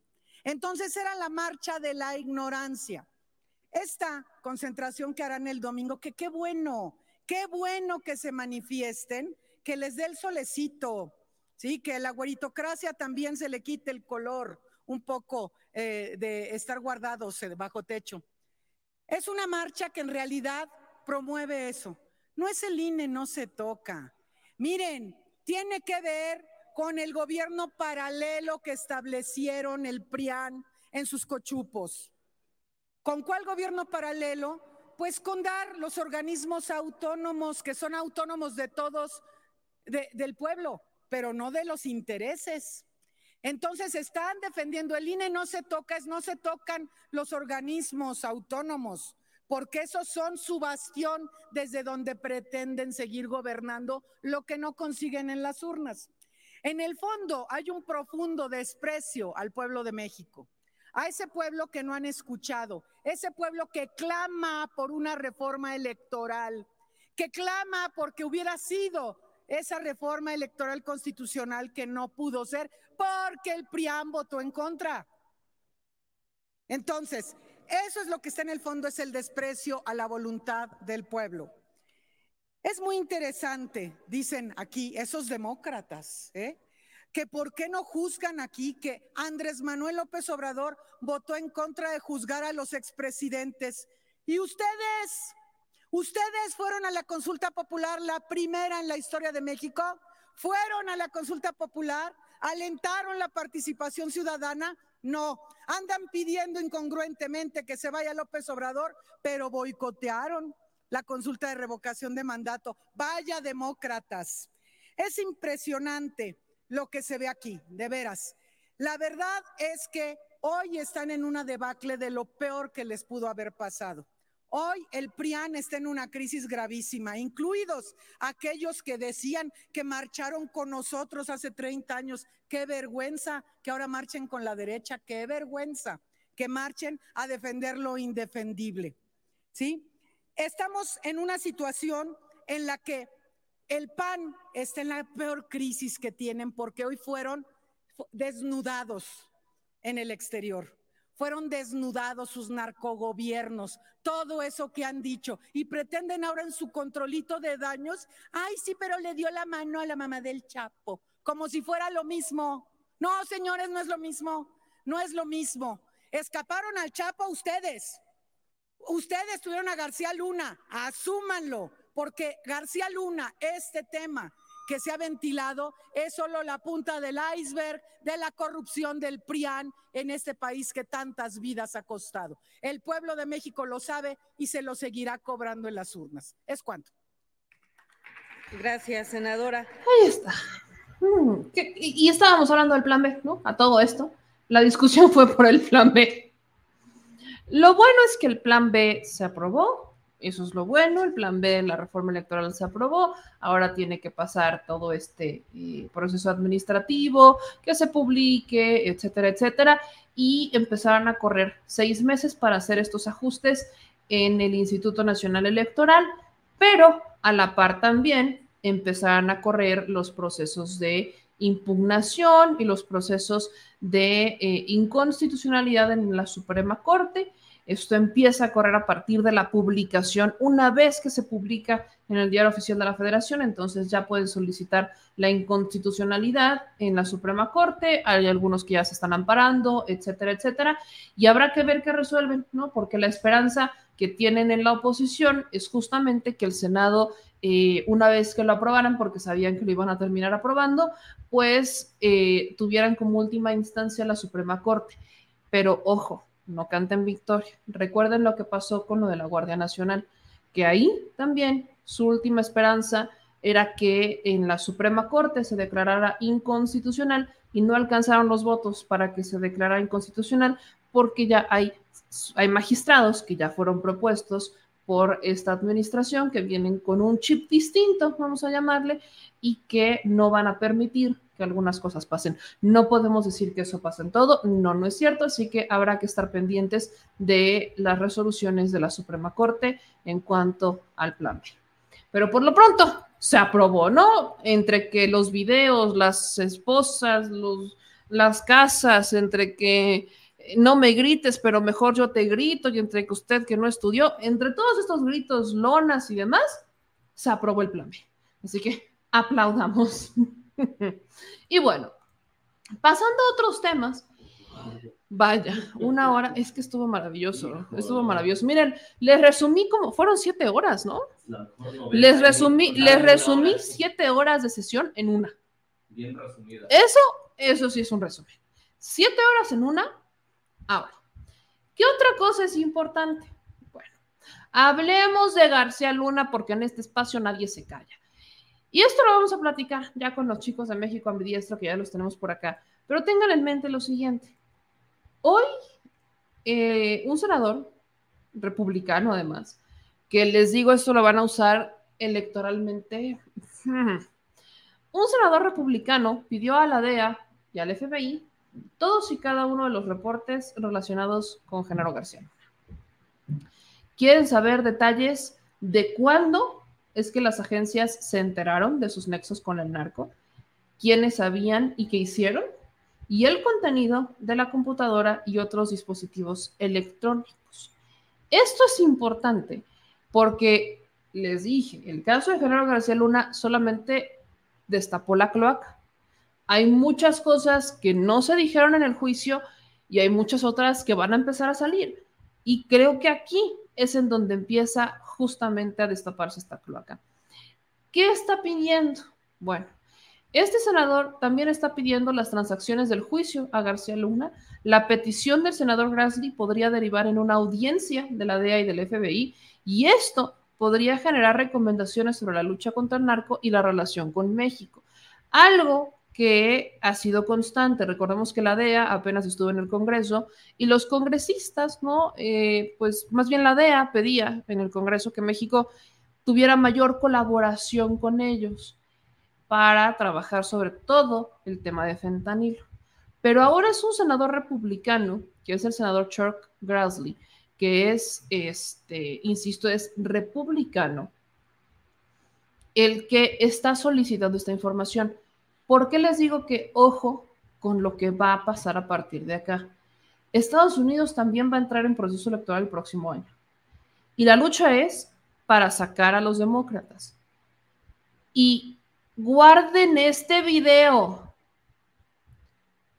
Si bien Joe Biden ya no tiene fuerza para una reelección, no quieren que ningún demócrata suba.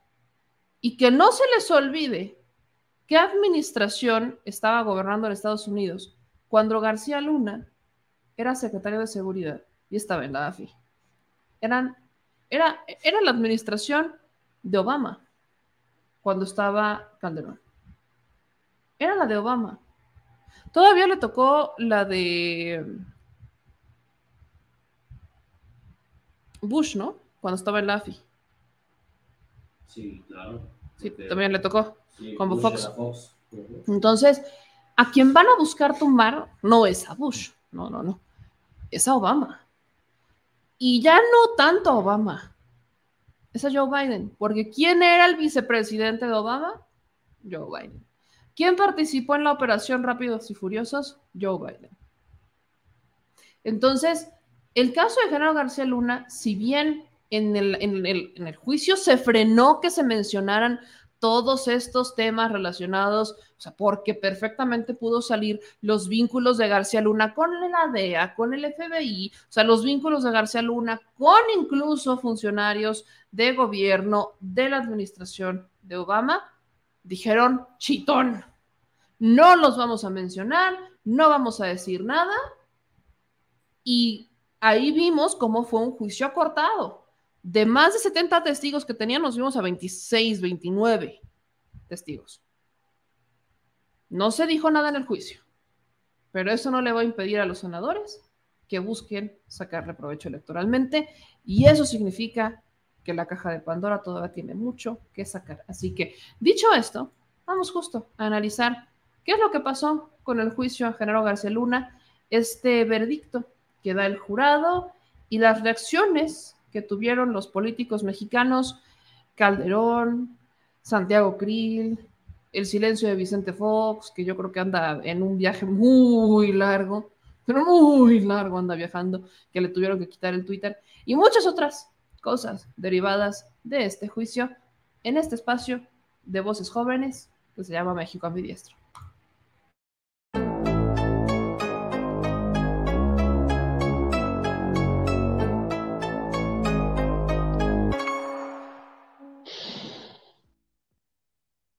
Ay, miren, casa llena. Hoy, hoy sí nos honró nuestro Houdini, nuestro Houdini rojo nos honró con su presencia. Mi querido Alex, mi querida Steph, mi querido Edwin, ¿cómo están? ¿Cómo Gracias, estás, Meme? buenas Buenas noches. noches. Y eso, a mí me gusta el borlote, todos al mismo tiempo. ¿no? Buenas noches, meme. Buenas noches Oigan, a todos. Buenas noches Chicos, yo estoy muy, muy emocionada por el veredicto de- del jurado, que vaya, no, no me imagino la responsabilidad de los integrantes del jurado, que obviamente fueron protegidos, pero imagínense esa responsabilidad de decir, voy a declarar culpable a una persona que es protegida por un expresidente y que tiene nexos con el crimen organizado. O sea, no es poca cosa la responsabilidad de este jurado, pero al final lo declaran culpable por los cinco delitos de los cuales lo estaban acusando. Todavía falta ver la sentencia el 27, pero al menos a mí me dio mucha alegría. ¿Qué opinan ustedes? Empiezo contigo, Steph. Buenas noches, Memi, buenas noches a todos. Me encanta también ver la mesa llena. Me encanta que estén aquí, que estemos todos, porque de repente no es una o es otra, pero qué bueno que estamos todos. Es un tema muy importante, evidentemente, para México, para la política mexicana, para la justicia en nuestro país, a pesar de que fue otro, pues, otro estado político el que le dio justicia a nuestro país, a nuestros mexicanos. La verdad es que es algo que a mí me emocionó muchísimo cuando me llegó este mensaje de las noticias de que ya había sido eh, declarado culpable este hombre de los cinco, de los cinco delitos de los cuales se le imputaron. Eh, y evidentemente esto movió todo el sistema político en Estados Unidos y aquí en nuestro país. A pesar de que los panistas quieren hacer como que la Virgen les habla, es evidente que esto va a, ver- va a tener un reflejo político aquí en las, en las presidenciables y en todo el proceso que venga hasta para el Estado de México y para Coahuila.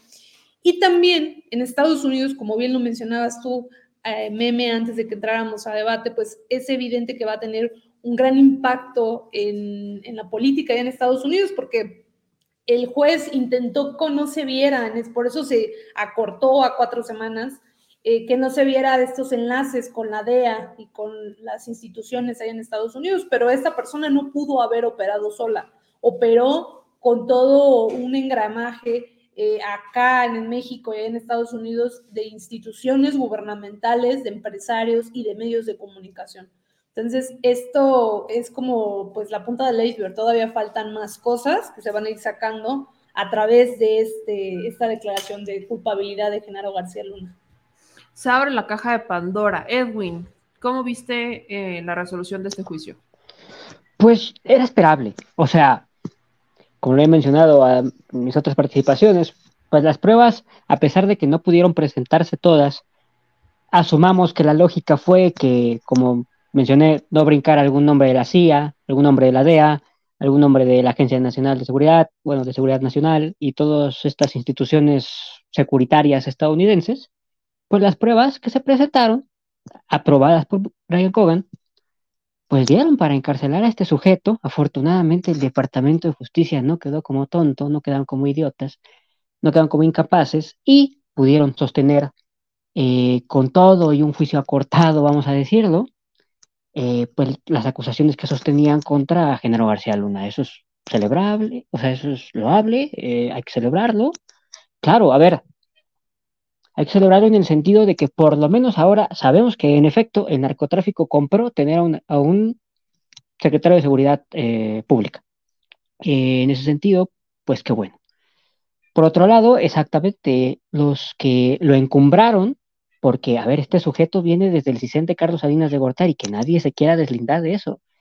Eh, quienes lo encumbraron, luego la, pasó por la AFI de Fox y luego a la Secretaría de Seguridad de, de Calderón y luego funda muchísimas empresas privadas para vender servicios de seguridad a diversas instituciones, diversas dependencias y entidades de la administración de Peña Nieto. Y el último trabajo semilegal que tuvo fue espionaje político para el fallido intento de México Libre de Felipe Calderón y Margarita Zavala. Entonces, que toda esta gente, pues no se venga a querer desvincular de uno de sus hijos pródigos. Y bueno, ya en otras de mis participaciones, bueno, en otra ronda, digamos, voy a hablar de pues lo de Estados Unidos, porque claro, pues esto le sirve mucho, ¿no? El clásico funcionario mexicano, que a final de cuentas también fue narcotraficante al mismo tiempo que funcionario. Exacto. Mi querido Alex, ¿tú qué opinas de esta resolución? Insisto, muy fuerte para el jurado. Se tardaron, querían hacerlo antes, pero al final llegaron al martes y sorpresa. Sí, nos sorprendimos creo que desde que esperábamos y creo que había muchas y muchos que tenían la expectativa de que en este juicio pudiera haber más, testigos, había una larga lista de personas que esperábamos pudieran declarar asuntos que por supuesto para México son de un gran interés, ¿no? Que para México podría representar haber tenido de la mano de muchos de los capos del crimen organizado, de testigos que ya están en Estados Unidos, de testigos protegidos, de incluso periodistas y otros funcionarios del gobierno de Vicente Fox y de Felipe Calderón, que pudieron haber hablado mucho, pudieron haber salido más nombres de periodistas que fueron pagados, así como fueron los del Universal y otros medios, para haber callado durante tanto tiempo, para haber participado en este que fue un pacto de silencio ante la ola de violencia que desató la guerra que declaró Calderón aquí en México y que bueno, pues de alguna forma u otra también son corresponsables de todas las masacres, de las desapariciones, torturas, ejecuciones extrajudiciales y en general violaciones a los derechos humanos que dejó esa supuesta guerra contra el narcotráfico aquí en México. Y, y, bueno, pues pudimos haber tenido con toda esa información, con todos esos elementos, por supuesto que mucho material para poder haber enterrado aún más profundo a la oposición, más de lo que de por sí ya están desacreditados y creo yo que pues eh, es algo que se va a expresar de forma muy clara en las próximas elecciones, eh, tanto en la del Estado de México, Coahuila, como claro que en la del 2023, a pesar de la barrera del cerco informativo que durante muchos días trataron los grandes medios de comunicación de generar al no tocar el tema de Genaro García Luna. Pero yo creo que eh, esto lo rebasa, creo que eh, es un punto de una crisis muy profunda para, para la oposición.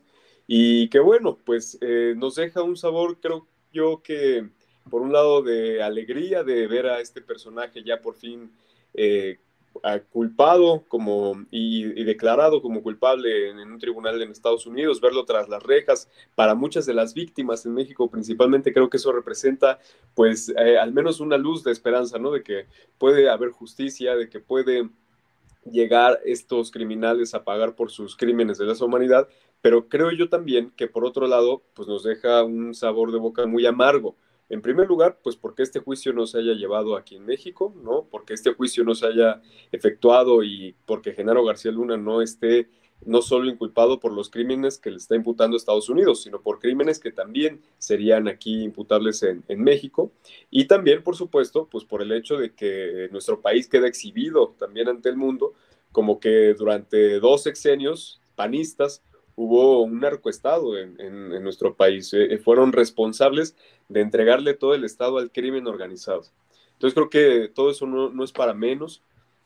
Todavía, como sabemos, pues falta, por supuesto, la condena. Es creo que clave el llamado que hace el presidente López Obrador a Genaro García Luna para hablar en este último momento, para hacer declaraciones sobre la participación que tuvieron tanto Vicente Fox como Felipe Calderón. Y creo que esto es algo que todavía está ahí abierto. Yo creo que el presidente López Obrador no lo dice al aire, puede que incluso pues haya eh, alguna comunicación, algún intercambio con el gobierno de Estados Unidos y pues para que de acuerdo a los intereses de México y a, los convenios que hay también de colaboración en materia de justicia y, en materia de seguridad, pues se pueda eh, también llegar a niveles más altos todavía que eh, puedan ya pues señalar directamente a Calderón y a Vicente Fox, pero pues obviamente con un juicio aquí en México.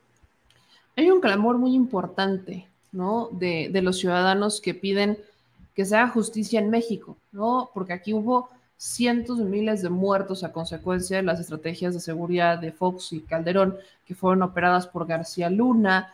Y hay mucha gente que justo lo, lo puse en, un comentario me respondían, las respuestas son tan importantes que me dicen, sí lo culparon de todos los delitos en Estados Unidos, pero todavía le faltan los delitos en México. Y no solamente los relacionados con el dinero o con la operación Rápido y Furioso, sino con los delitos de ciudadanos, los delitos donde hay ciudadanos que son víctimas, que perdieron la vida, que, por ejemplo, tenemos los montajes como el de Vallarta, pero también ayer hablábamos de un montaje de un indígena otomí que fue muy similar al caso de este, Israel Vallarta que se dio en 2005. Mi querido Manuel, ¿cuál es tu lectura?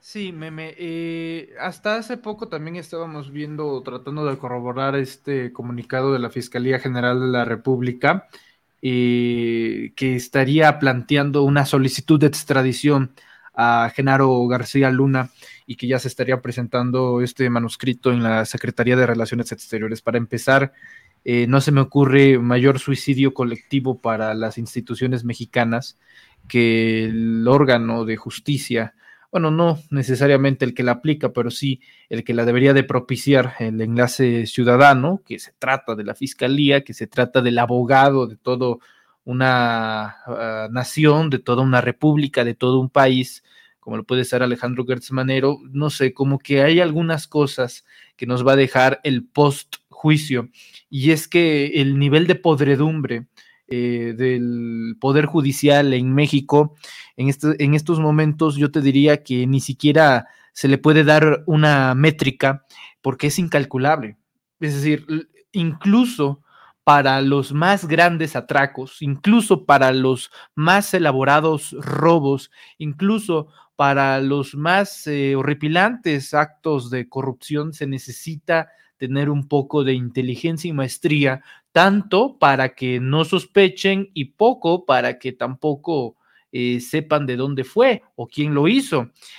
Eh, lo, que pasó el día de ayer, meme, compañeros, por lo menos en nuestro país, creo que es uno de los mayores episodios de vergüenza mundial. Ojo, no de un gobierno, que en efecto sí fue el que promulgó Felipe Calderón, sino de todo el Estado mexicano porque a pesar de que se trata de un elemento directo del gobierno federal, un representante del titular del Ejecutivo a nivel federal, también estuvo inmiscuido ineludiblemente el ejército mexicano, la Policía Federal, los gobiernos estatales, el poder legislativo, el poder judicial, la Suprema Corte de Justicia de la Nación, las instituciones autónomas que estaban ocultando las cifras de la guerra contra el narcotráfico.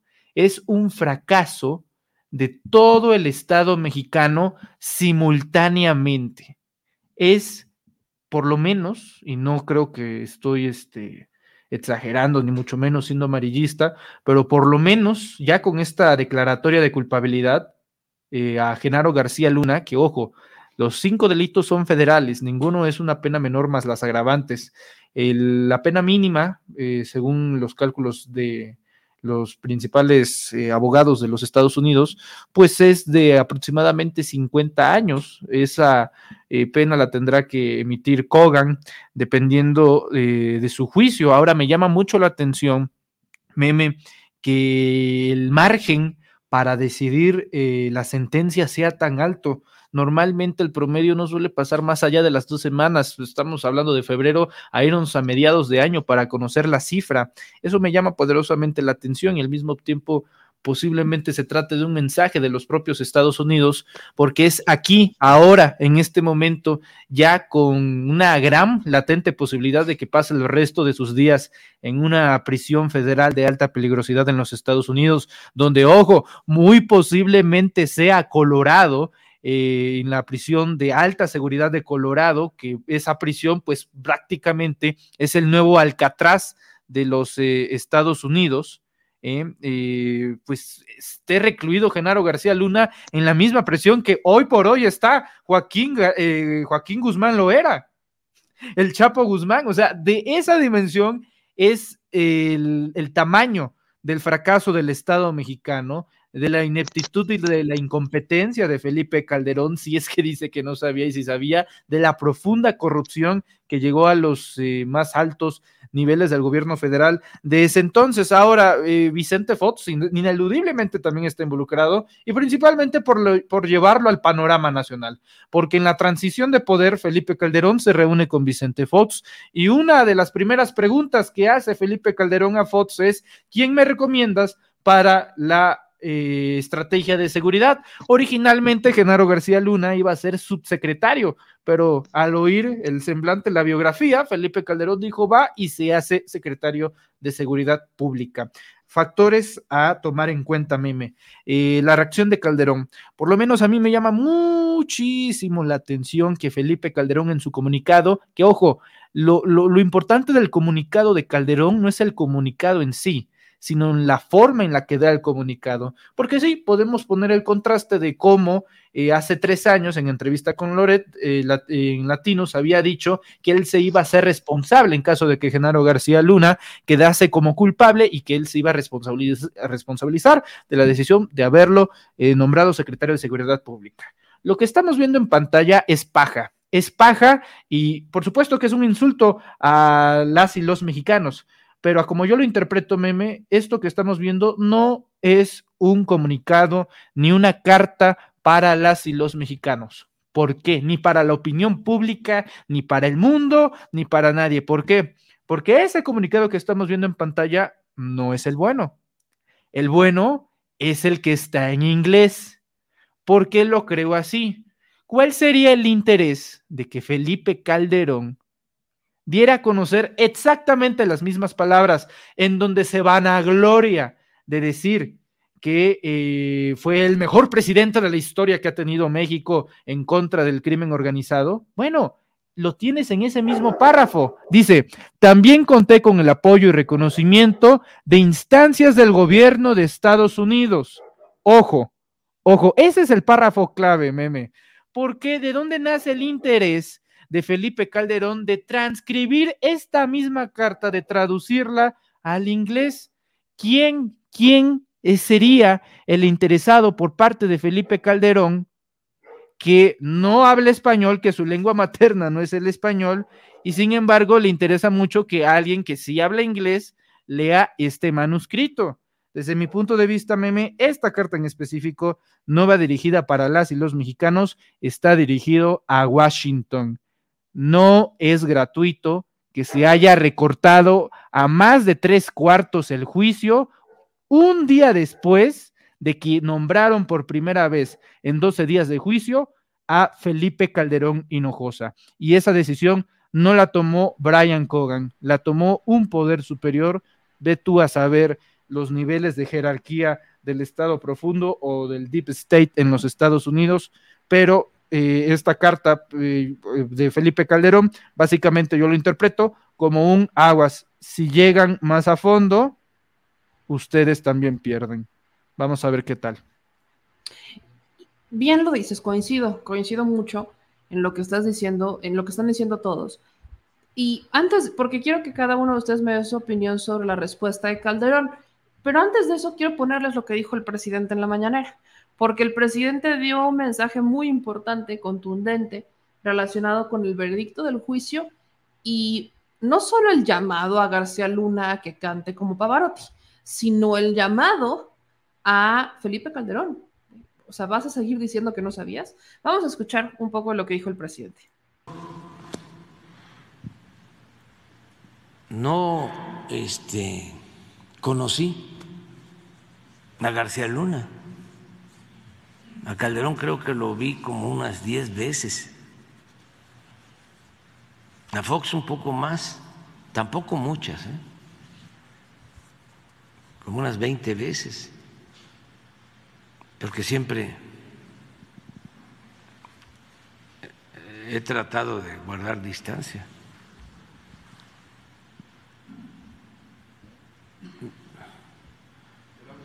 La última.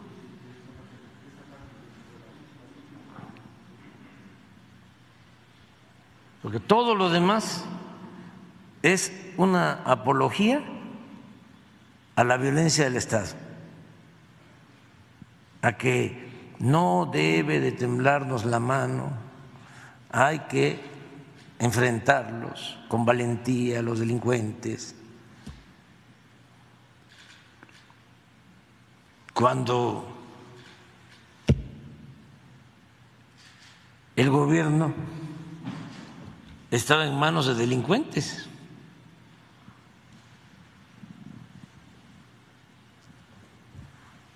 es al final. Llamo a los mexicanos a no distraerse de lo fundamental. Esto no sirve para nada. ¿Para qué vamos a estarnos ocupando de esto? Si no es fundamental. ¿Para qué distraernos?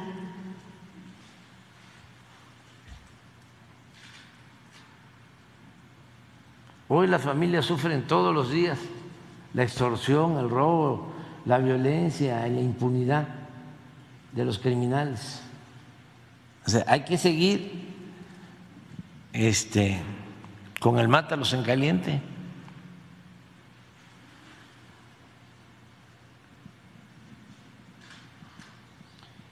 Por eso el Estado debe usar su poder para luchar contra la delincuencia.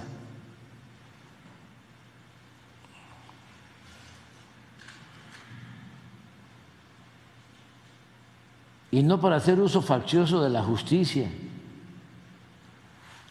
e intimidar a críticos y opositores.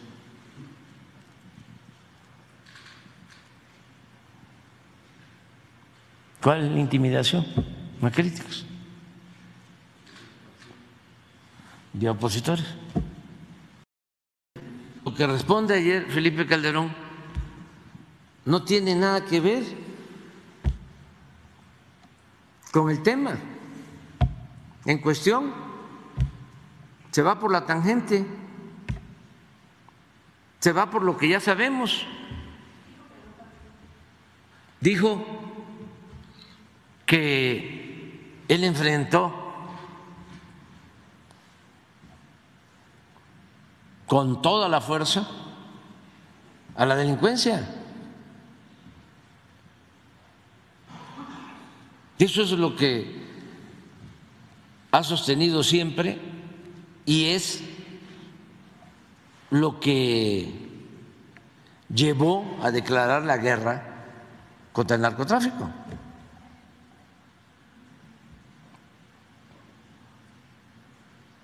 Es un poco lo que sostuvo en su momento Díaz Ordaz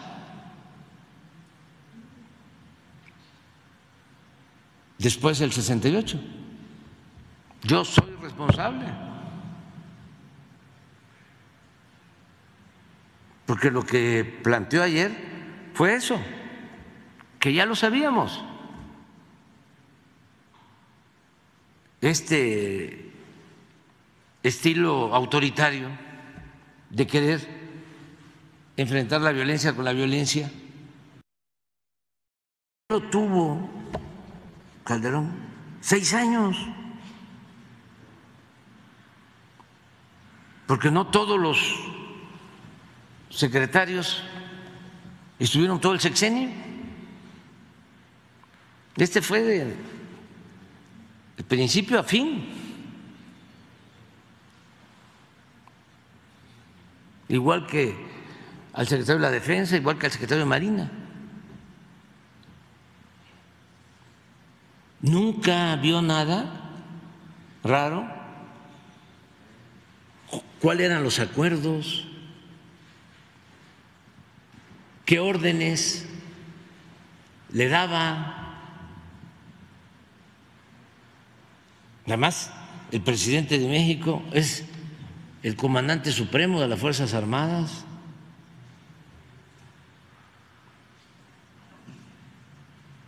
Todo está en el caso del ejército, por escrito.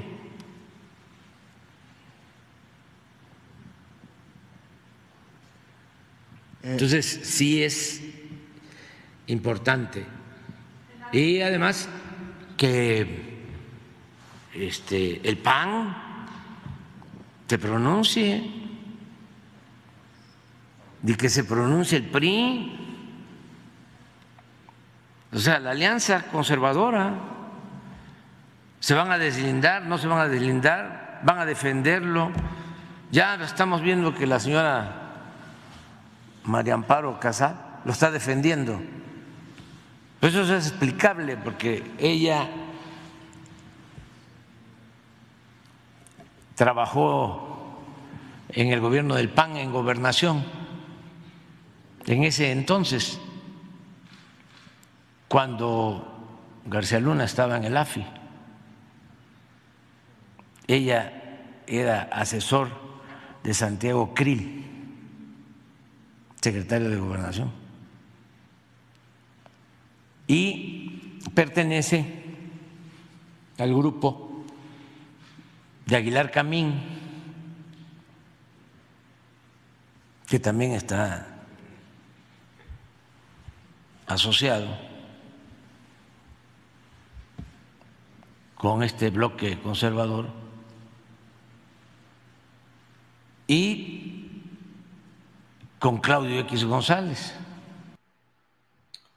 Pues ahí está un poco de lo que dijo el presidente hoy, cuestionando a Calderón, cuestionando a los panistas, cuestionando a los priistas, que por cierto, ayer se fugaron de la Cámara de Diputados porque se les inundó el zócalo. Mi querida Steph, ¿cómo viste las reacciones, la respuesta de Calderón y las reacciones de los políticos de oposición una vez que se dio ese veredicto? Es inconcebible que todavía tenga el cinismo de sacar un documento, como bien menciona mi querido Manuel, en español y en inglés, pero evidentemente en inglés para que quede claro y fuerte hacia los estadounidenses y para que no le hagan una investigación, eso es clarísimo. Eh, pero realmente a él no le importa ya lo que se diga aquí en México, porque pues al final ya él ya fue presidente y ya, lo que le importa es seguir gastándose sus milloncitos que seguramente si los tiene García Luna, eh, Felipe Calderón debe de tener todavía muchísimo más dinero guardado debajo del colchón y en algún, algunas cuentas en Barbados y en algún otro paraíso fiscal que hay en el mundo. Eh, ese es por un lado. Lo que a él le interesa ahorita es eh, pues, salvaguardar su, su pellejo y que no lo vayan a, detener. Por algo está fuera de México. Por algo no va a poner un pie en Estados Unidos en este momento. Eh, esa es una parte. Dos, pues a los que sí les está preocupando es evidentemente a los panistas. Se van a querer, yo creo que en algún momento de, desvincular, de, eh, pues no va a faltar quien diga, pues es que yo siempre dije que, que estaba mal esta guerra contra el narco, pero al final todos están embarrados. Al final ellos son los que al día de hoy todavía, y lo vemos aquí en la Ciudad de México, muchos diputados y diputadas, senadores y senadoras todavía del PAN salen a defender a capa y espada hasta antes de esta resolución, eh, pues esta fallida guerra contra el narcotráfico de Felipe Calderón, el peor sexenio que ha tenido nuestro país.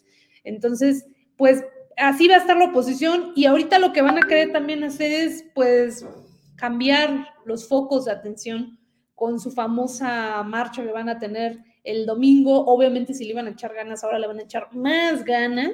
Y por supuesto que los que le van a apoyar a hacerle eh, la mancuerna de este pan y circo que hace y que son expertos el pan eh, y los priistas, pues van a ser los medios de comunicación. Lo vamos a ver ahora este fin de semana y van a querer eh, mencionar esta marcha como la gran marcha del siglo, la marcha de la democracia pero es que, perdónenme por el auditorio, pero es que esta gente se limpia, se limpia el trasero con la democracia. Entonces, ahorita quieren quitar esta, estos focos de atención, pero pues al final el tema de la seguridad, que tanto todavía sale a decir ahorita Felipe Calderón ayer en su comunicado, el día de hoy en su comunicado, no, fue ayer me parece, eh, pues es una tontería cuando él dice, pues es que yo trabajé eh, contra, para erradicar el narcotráfico en nuestro país, ¿cómo vas a trabajar? O sea, ¿con qué cara sales a decir que cómo vas a trabajar y que cómo trabajó? Si el encargado, la persona que operó, la mente maestra, el brazo derecho de esta famosa guerra contra el narco, en este momento está declarado culpable precisamente de tener vínculos contra el narco. O sea, ¿qué mayor prueba quieren los panistas? ¿Qué mayor prueba quiere Fox y Felipe Calderón, de que nunca hubo una guerra contra el narco. Hubo obviamente una solapada por parte del Estado mexicano para ayudar a los narcos a hacerse más ricos. Y se hicieron más ricos los narcotraficantes, los empresarios, medios de comunicación y evidentemente este grupo elite de política. Y esa riqueza fue a costa de la sangre derramada, del dolor y del sufrimiento de todos los mexicanos en ese sexenio. Y todavía hoy seguimos sufriendo las consecuencias de haber abierto la caja de Pandora. Entonces yo no sé con qué cara sale Felipe Calderón a sacar este comunicado. Pero bueno, vamos a ver también qué maromas avientan los panistas ahora. Lo vimos ahorita también con, andan desatados queriendo llamar la atención, moviendo el plan B, el tema electoral, el tema de la democracia, porque no les queda de otra. Pero esto va a tener una implicación directa en las urnas, les guste o no, sí va a tener una implicación directa. Y lo vamos a ver en el Estado de México y lo vamos a ver en Coahuila. Aunque no se ven embarrados los priistas, así tal cual, va a tener un efecto. Y en la nacional, para el 24, por supuesto que va a tener un efecto que su, su persona principal de Felipe Calderón, del último sexenio panista, de su gran sexenio panista, esté hoy ya directamente culpabilizado en Estados Unidos. Ahí tenemos a Santiago Krill, ¿no? Santiago Krill que fue secretario de Gobernación con Vicente Fox deslindándose y creo que fue lo único que habló, porque de ahí en fuera todos callados en el Senado evitando el tema, ¿no? Que mejor hablamos de, de, otras cosas que no sean sobre García Luna, nadie lo mencione, nadie diga nada, bien lo recordaba Manuel hace rato, Calderón dijo que se iba a ser responsable si lo declaraban culpable y que hizo, se lavó las manitas y se fue a esconder primero las faldas de Aznar y luego sepa Dios a dónde. Entonces, pregunta Edwin, ¿qué opinas de las reacciones? Y, y esta duda también se la tengo que hacer a todos. Dice Steph, esto les va a pasar factura, también lo dijo Manuel, les va a pasar factura. ¿Les va a pasar factura? ¿Creen que de verdad en, el, en estas elecciones de Coahuila y del Estado de México el caso de General García Luna les cobre factura al PAN, al PRI y al pobre PRD que se fue con ellos? Bueno, a mí me parece que la reacción pues era esperable, ¿no? A ver, Felipe Calderón no sabe hacer otra cosa más que hacer apología de sí mismo Em, pero, pues caen, caen contradicciones hasta lógicas. Es decir, en el comunicado, que como bien señalan, sale versión en español, versión en inglés, pues él sigue hablando de que él se enfrentó valientemente contra el gran problema, el gran flagelo social que representa el narcotráfico, todo esto como muy marcial. Eh, pero a ver, es que el señor está diciendo cosas que son factualmente es decir, una vez contrastada con los hechos, pues que son mentiras y que aparte, pues desde la lógica, son mutuamente excluyentes. Es decir, tú no puedes andar por ahí vociferando que tú luchaste contra el narcotráfico cuando a muchos de los funcionarios que tú pusiste directamente en esos puestos hoy están cumpliendo condena precisamente por haber incluido en básicamente ser narcotraficantes. Porque, ojo, aquí no, no están, no, acusaron a García Luna de aceptarle sobornos a un narcotraficante, sino de conspirar con narcotraficantes, es decir, básicamente ser un narco, para trasegar, para llevar em, pues estas sustancias ilegales a la Unión Americana. Eso por un lado. Eh, ahora, a ver, García Luna no brotó ex nihilo, ¿no? De la nada, no. Y precisamente porque tú mencionas al PRI, aquí hay que ser muy incisivos en ese sentido. El señor llegó a donde está porque básicamente empezó en el CISEN de espía político, infiltrado para espiar, como también lo he mencionado, a Cuauhtémoc Cárdenas, Andrés Manuel López Obrador, al ZLN, desde que era muy jovencillo. Eh, brincó a la AFI con la tan, tan cacaraqueada transición que no fue tal, como siempre digo, la transición que no fue tal, más que a veces en el, más que si acaso en el membrete del partido, pero que gobernó igual o peor, con las mismas mañas eh, y con los mismos, em, pues a ver, luego pasa la AFI, luego pasa a ser secretario de seguridad, y luego, claro que también sale embaudado el PRI. ¿Por qué? Pues porque durante el Peña Nietato, eh, primera, gobernación, o sea, ya bajo la administración de Peña Nieto, gobernación absorbe todo el archivo que, que fue de Secretaría de Seguridad Pública y quién sabe qué fue de eso. ¿no? Todos los documentos, todos los, eh, los discos duros, con toda la información que este señor pudo haber recabado eh, y todos los operativos fallidos y todos los cochupos y todas las compras a sobreprecio que también llevó a cabo como secretario de Seguridad Pública, porque esa es otra cuestión, ¿no? En Estados Unidos lo están acusando de narcotraficante, ya lo encontraron culpable, pues básicamente ser narcotraficante, pero aquí ve, ve a saber, eh, pues nada más cuánto latrocinio no llevó a cabo este sujeto a través de la Secretaría de Seguridad Pública con, con Calderón, y luego en todos los, eh, todos los esquemas de corrupción que puedas tú imaginar, llevados a cabo a través de empresas fantasma, eh, durante el sexenio de Peña Nieto, disque ofreciendo servicios de seguridad a dependencias y entidades. Y claro, eh, electoralmente, pues claro que les va a pesar, ¿no? Porque la gente, pues sabe de qué calaña ese tipo de, es este tipo de personas y la gente no es tonta. Y bueno, la gente afortunadamente ya se está enterando, a pesar de que todos los medios de comunicación han hecho como, como mutis, han querido hacer como, como si no hubiera pasado nada, pues afortunadamente sí existen estos espacios alternativos como este, en el que podemos decir que este señor pues fue un narcotraficante y que fue declarado culpable. Y yo también espero que, a ver, la, hay muchas cuestiones que quisiera decir, pero bueno, eh, la Fiscalía General puede solicitar la extradición, pero el Departamento de Justicia puede decidir no darla. Y se acabó. Y espero que no lo haga. Y espero que termine sus días en la misma cárcel en la que hoy está el Chapo Guzmán. Y en dado caso, lo único que podría esperar yo del sistema de justicia mexicano es que tengan unos muy buenos abogados sustentando su causa en la cuestión de la recuperación del patrimonio. Es decir, que allá se lo queden, pero que lo que robó, por lo menos una parte, pues el Estado me- mexicano en la demanda civil contra, que tiene contra este señor, pues la pueda recuperar. Ya que se lo queden, ¿no?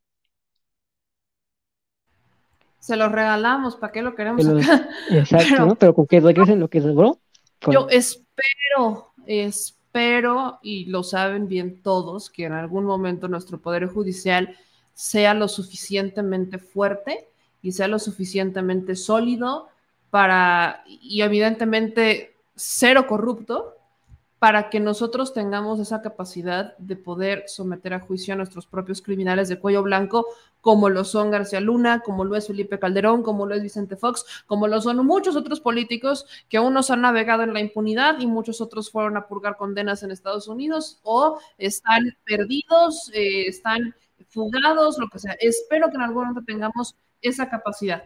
En ese momento no la tenemos. Y hay que ser bien netas. En este momento no la tenemos, no tenemos un fiscal que digamos, uy, miren qué padre, cómo trabaja bien. Honestamente, yo espero más, esperaba mucho más de este fiscal, espero que en algún momento me cierre la boca, no lo sé, pero pues todavía no estamos en ese escenario. Pero bueno, mi querido Alex, hubo una iniciativa por ahí que salió de Mario Delgado de pedir que le retiren el registro al PAN a raíz de la decisión del jurado en el caso de García Luna. ¿Qué opinan de eso?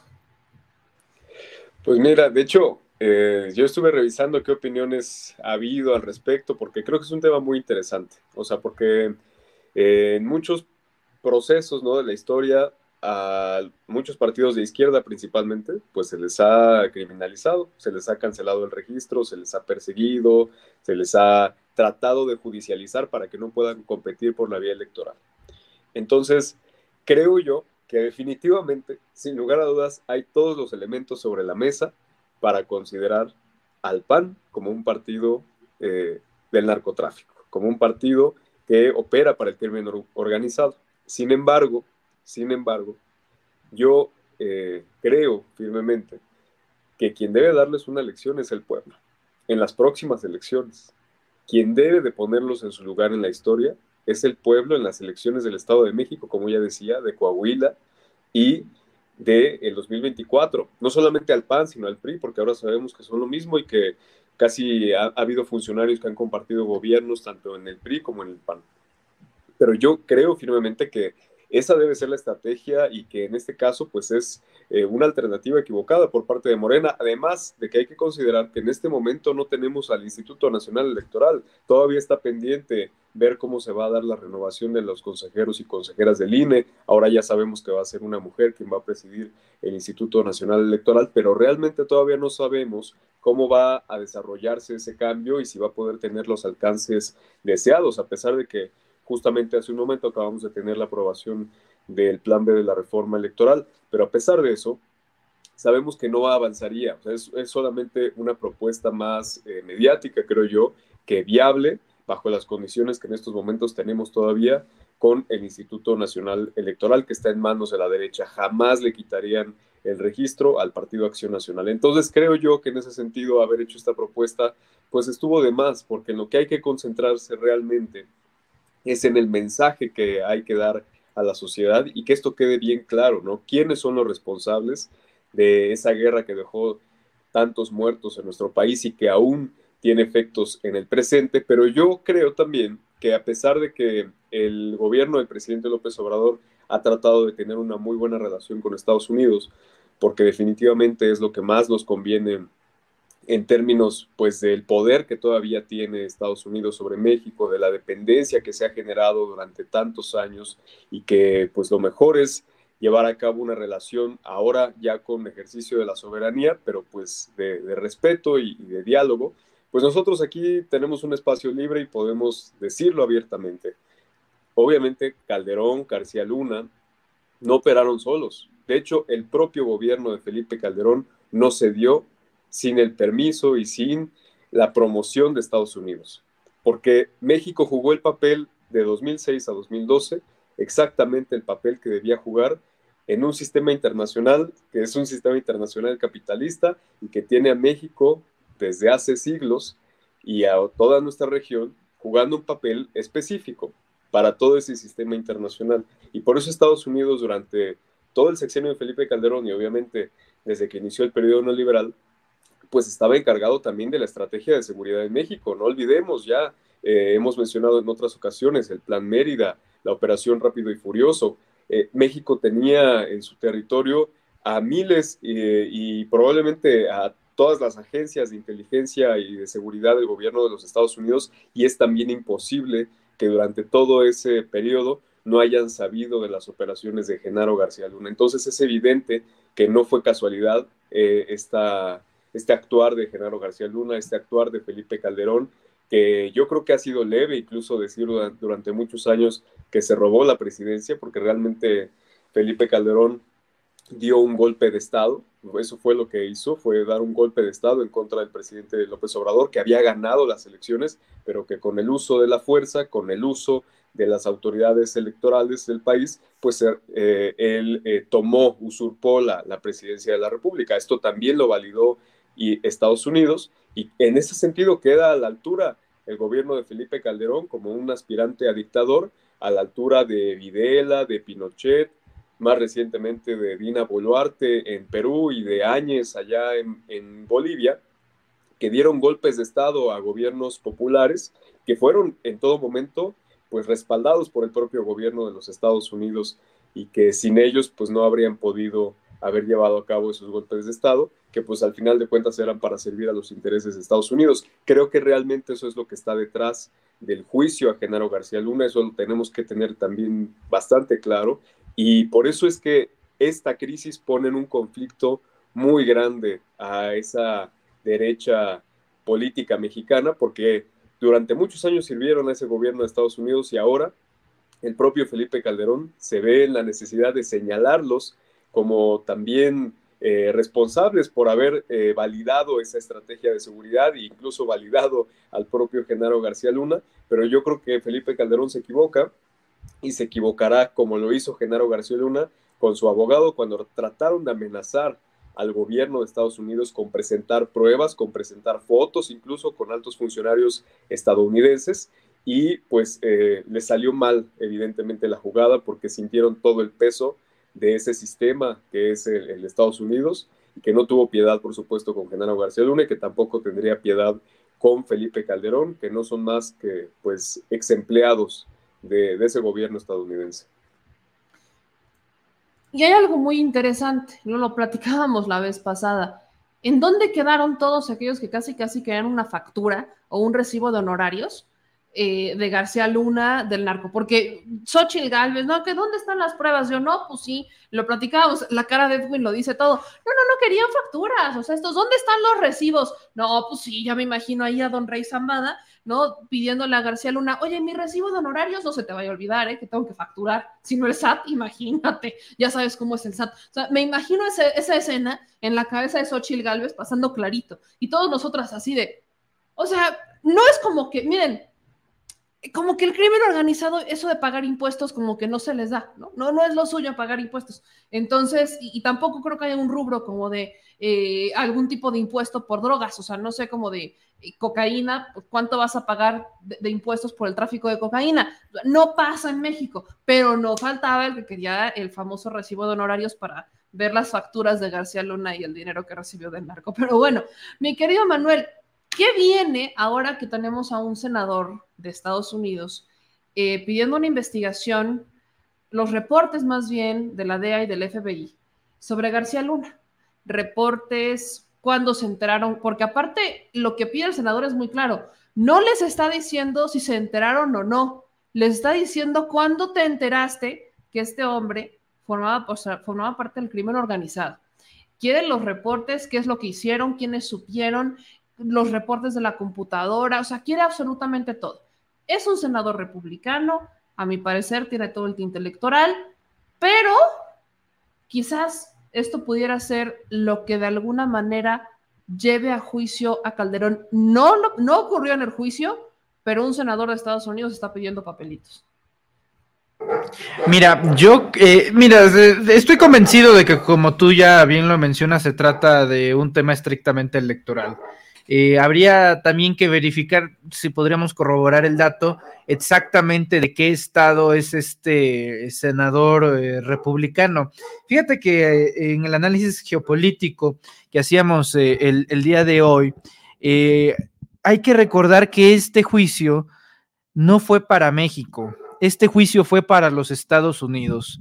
Y si de por sí ya iba a ser bastante triste que no sentenciaran a Genaro García Luna en los Estados Unidos, pues aquí solamente hubiera quedado como la frustración nacional, pero en los Estados Unidos hubiera quedado como la vergüenza nacional, la humillación internacional. ¿Por qué? Porque en estos momentos tienes a una directora de la DEA que está particularmente agresiva con el presidente Andrés Manuel López Obrador, responsabilizando a Andrés Manuel que pues básicamente no está haciendo lo suficiente con el fentanilo, o sea, como si la culpa eh, de la existencia de la droga fuese la existencia misma y no los consumidores, que en este caso pues se trata del país con más adictos a, a nivel mundial. Yo te aseguro que no habría una sola demanda por ninguna droga, por nada, de hecho, por ningún producto si no hubiera quienes eh, buscasen justamente eh, surtirse de ellos. No, yo creo que lo que pasó eh, realmente, meme, por lo menos con esta petición de este senador, yo también lo veo estrictamente electoral. Estamos en un momento en donde los Estados Unidos están diciendo una y otra y otra vez, bueno, no necesariamente los Estados Unidos, pero sí los fiscales, los gobernadores fronterizos, naturalmente republicanos, algunos senadores como este señor, el propio Mike Pompeo sacando libros, eh, echando tierra a Marcelo Ebrard, el propio Jared Kushner, ¿no? Este del desnable personaje que es yerno de Donald Trump, y publicó también otro libro también tirándole a Marcelo Ebrard y de cómo doblegaron a Andrés Manuel y al gobierno de México. o sea, tienes un montón de ejemplos, ¿no? Y todos corresponden bajo la misma lógica. avivar la llama del patriotismo exacerbado eh, de Estados Unidos, que el hombre blanco heterosexual que ha sido desplazado por los migrantes que ocupan, que tienen y, concentran los trabajos, que concentran las fábricas. ¿Por qué? Pues porque a diferencia de esos huevones, pues nosotros básicamente sí sabemos trabajar, ¿no? Haciendo, eh, no olla de un comentario nefasto de Vicente Fox, en el que hace varios años, ya tiene prácticamente dos décadas, en esta lógica similar decía, bueno, hay trabajos que los mexicanos hacen y los afroamericanos, utilizando una palabra más despectiva, este, no, no lo quieren hacer. Bueno, fíjate qué vueltas a la vida para que en tan solo dos años después llegase el primer presidente afroamericano de la historia de los Estados Unidos, ¿no?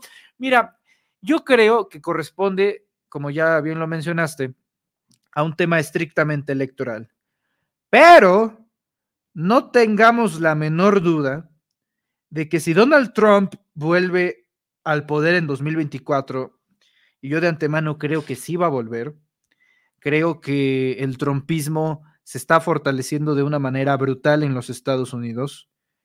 Creo que Trump va a postularse en su tercer intento de ser presidente de los Estados Unidos. Lo logró en 2016, fracasó en 2020 y lo va a intentar de nuevo en el 24. Incluso yo pienso que en el 2020 le hicieron un fraude electoral a, a, Trump y creo que Trump va a volver. Y si Trump vuelve al poder, él va a estar maravillado, maravillado con la primera oportunidad que tenga para manchar cualquier quejo de células demócratas que afecten a los íconos de ese partido. Y los tres principales son Hillary Clinton, Joe Biden y Barack Obama. Ahora, sumémosle el factor de que en 2024 se llevan elecciones en dos países, en México y en Estados Unidos. Si el presidente de México resulta ser la continuidad de la 4T, que yo creo que así va a ser, ojo, y que también hay que definir quién puede tener esa fortaleza para combatir a un energúmeno como Trump, entonces tienes el escenario ideal en donde México y Estados Unidos van a estar dispuestos a llegar por ambos expresidentes. Si Trump regresa, Felipe Calderón está en serios problemas. Ahora, si tú me preguntas, ¿Qué creo que llegue primero para Felipe Calderón? Si la justicia o la muerte, yo te diría que no va, no, no, no, como están las situaciones actualmente, yo creo que llegaría primero, pues, este, la, pues la muerte, la inevitable muerte que todos vamos a padecer tarde o temprano en esta vida, pero que en el caso de Calderón no va a ser por un tema de vejez. Y eso tiene que hacerlo reflexionar, tiene que pensar que España ya no es un santuario seguro, tiene que pensar que eh, España dejó de ser incluso un santuario seguro para todos los expresidentes. Hace un par de semanas amenazaron de muerte a la hija de Carlos Salinas de Gortari. Ellos poseen un restaurante de alta clase allá en Madrid y aparecieron un montón de balas. Entonces tienes esta amalgama de, de situaciones, pero si me preguntas qué es lo que sigue, hay que esperar y esperémonos a 2024. Y si estas combinaciones se dan, entonces ni siquiera Júpiter será seguro para el señor Calderón. Ni siquiera Júpiter, vaya, ni comprando boleto a Marte, ni yéndose en esos vuelos de, del dueño de Amazon, le va a salir eh, fácil la escapada. El de Tesla también, no, no, no creo que le salga bien. Exacto. Pues oigan, vamos con, ya ahora sí a cerrar y, y, por situación de urgencia tendremos que cerrar con mi querido Alex, que se le está acabando la pila. Entonces, antes de que se desconecte, cerramos contigo, empezamos mi querido Alex, ¿con qué cierras? Se nos va a ir el internet como a Felipe Calderón y a todos los panistas y priistas, yo creo. No, pues creo que eh, yo creo que la, última reflexión que dejaría antes de que ojalá que no muera mi computadora es que no les, no, no les podemos dar el gusto ni a los calderonistas, ni a los panistas, ni a los grandes medios de que este tema pase de la noche a la mañana. Creo que hay que seguir hablando de esto. Creo que incluso todavía en un proceso que pues es la búsqueda de la verdad, todavía no hemos llegado a toda la verdad que eso es necesario y para empezar creo que es el primer paso para que pueda haber también a su vez un proceso de sanación, de reconciliación social en México, porque las, las heridas que deja esta guerra pues siguen abiertas, eh, decía Galeano, ¿no? Las, las venas abiertas de, de, América Latina, pues esta, esta guerra fue una, una, y es una de esas venas abiertas de, de nuestra región, y yo creo que, pues en la medida en la que no haya verdad, memoria y justicia, pues no, no se van a poder cerrar. Y esto, pues no podemos esperar a que lo haga Estados Unidos, no podemos esperar a que lo haga aquí, los, lo hagan los juzgados que todavía están tan corrompidos en, en México, que están tan infiltrados todavía por el crimen organizado, por las fuerzas de la derecha y la, las fuerzas del poder económico. Es fundamental que eh, estos tres aspectos, ¿no? La verdad, la memoria y la justicia, se pueda construir desde abajo en primer lugar, pues con una difusión permanente de esto que ha sucedido, que no se deje de hablar de quiénes fueron los responsables, de quiénes son aún hoy en día responsables de la violencia que vive el país y que le pongamos nombre y apellido a todas las eh, atrocidades que se han cometido aquí en México, que sepamos que tienen una ideología muy clara, que sí tienen sus valores muy bien definidos. Calderón y esta gente siguen definiendo sus valores, que son fascistas, son eh, gente de un carácter sumamente autoritario, que son muy peligrosos para nuestro país, que el, posible regreso de esta gente solamente podría representar pues, una radicalización de esa estrategia, ¿no? Vendrían todavía más violentos, con mucho más odio, y esto pues sería... Se le acabó. Se cayó el sistema. Se le cayó el sistema, se le fue el internet como a Calderón durante un mes pero, pero se entendió, se entendió lo que dijo mi querido Alex. Vamos ahora sí, le mandamos un abrazo. Acuérdense de seguir a mi querido Alejandro Torres como Alejandro 4T en sus redes sociales. Ya corregimos el súper, ¿verdad? Que no lo habíamos corregido. Entonces, en Alejandro 4T, allá lo siguen en sus redes sociales. Ahora sí, voy contigo, mi querida Steph, ¿con qué cierras? Pues definitivamente que fue algo muy bueno para nuestro país, algo un poco de justicia para los mexicanos, para los miles, y yo me atrevo a decir millones de mexicanos, que de una u otra forma padecimos este pésimo sexenio, el último sexenio panista, el, el, el, desafortunado sexenio de Felipe Calderón, y creo que eso es un poco de justicia. Otra cosa que, que no, lo, no, lo, mencionamos, pero creo que es muy importante mencionar, es el, el nivel de corrupción que todavía existe, permea en las instituciones en México. Háblese específicamente de, del sistema judicial en nuestro país, el Poder Judicial.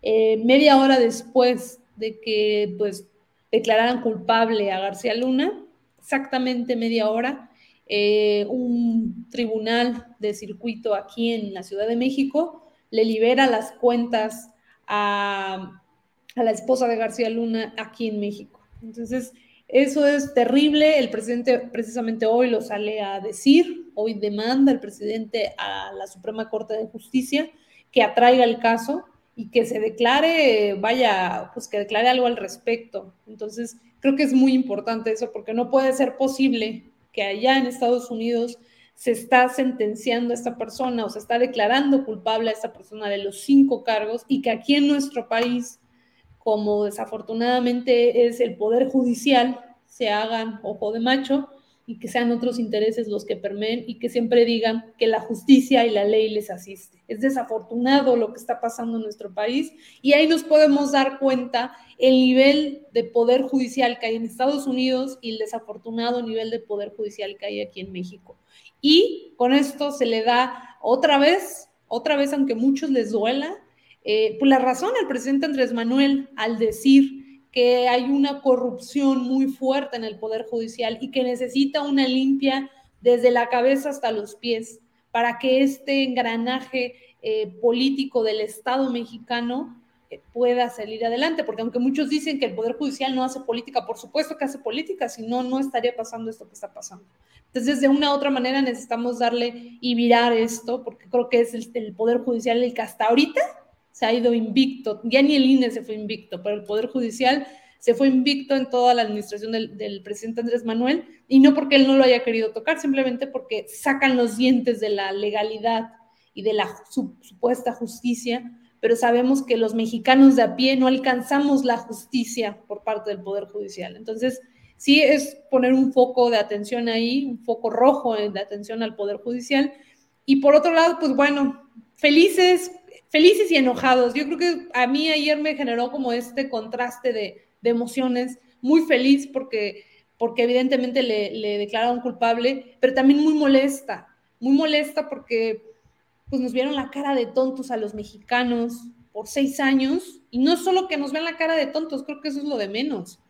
Por seis años estuvo derramando sangre, sangre mexicana en nuestro territorio, eh, y ellos decían que estaban combatiendo el narcotráfico, cuando lo único que hicieron es avivar las llamas del narcotráfico y atacar la violencia con más violencia y vender a los mexicanos como carne de cañón. Creo que eso es lo pésimo y lo detestable y descenable de, pues, este tipo de políticos y que no debe de volver a pasar en nuestro país se hace del partido que sea, en nuestro país no se puede volver a vincular ningún político, ningún, ninguna autoridad con el crimen organizado, porque volveríamos a, estos, estas etapas oscuras que, que estábamos hace, pues hace tan solo unos seis, siete años.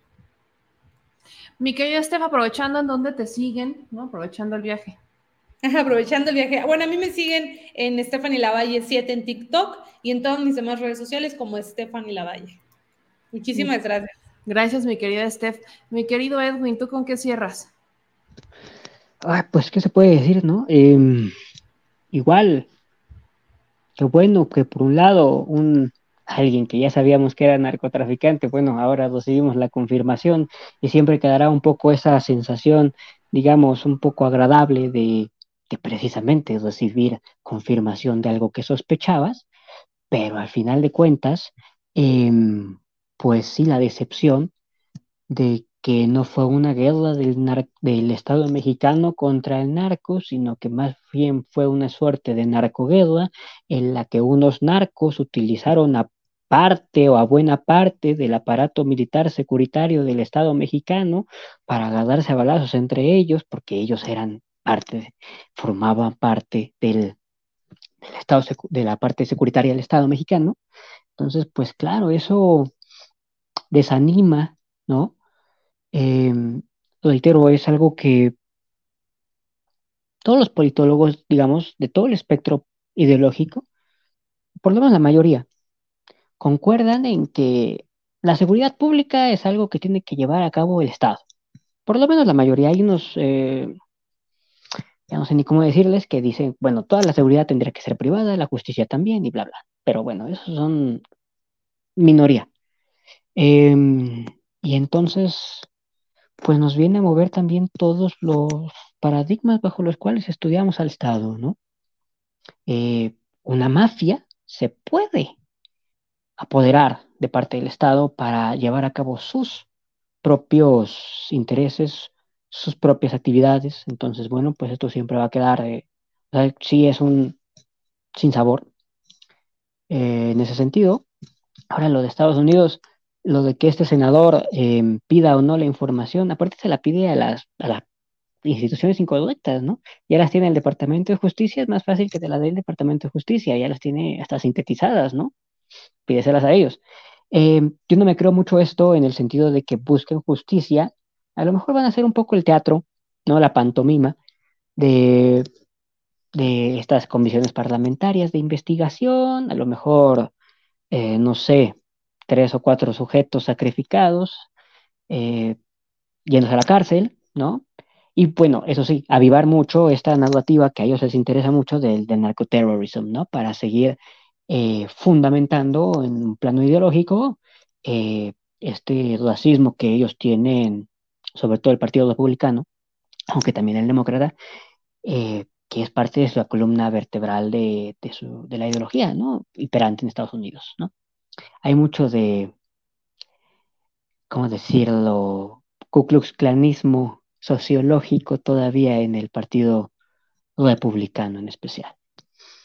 Y pues hasta ahí, ahí lo dejo, ¿no? Y bueno, mi Twitter, arroba le vayas a 1292 y pues a ver qué, ya, ya pronto me hago un canal o algo así. Promesas. Mi querido Manuelito, cerramos contigo. ¿Con qué comentario cerramos el espacio? Em, ay, buena pregunta.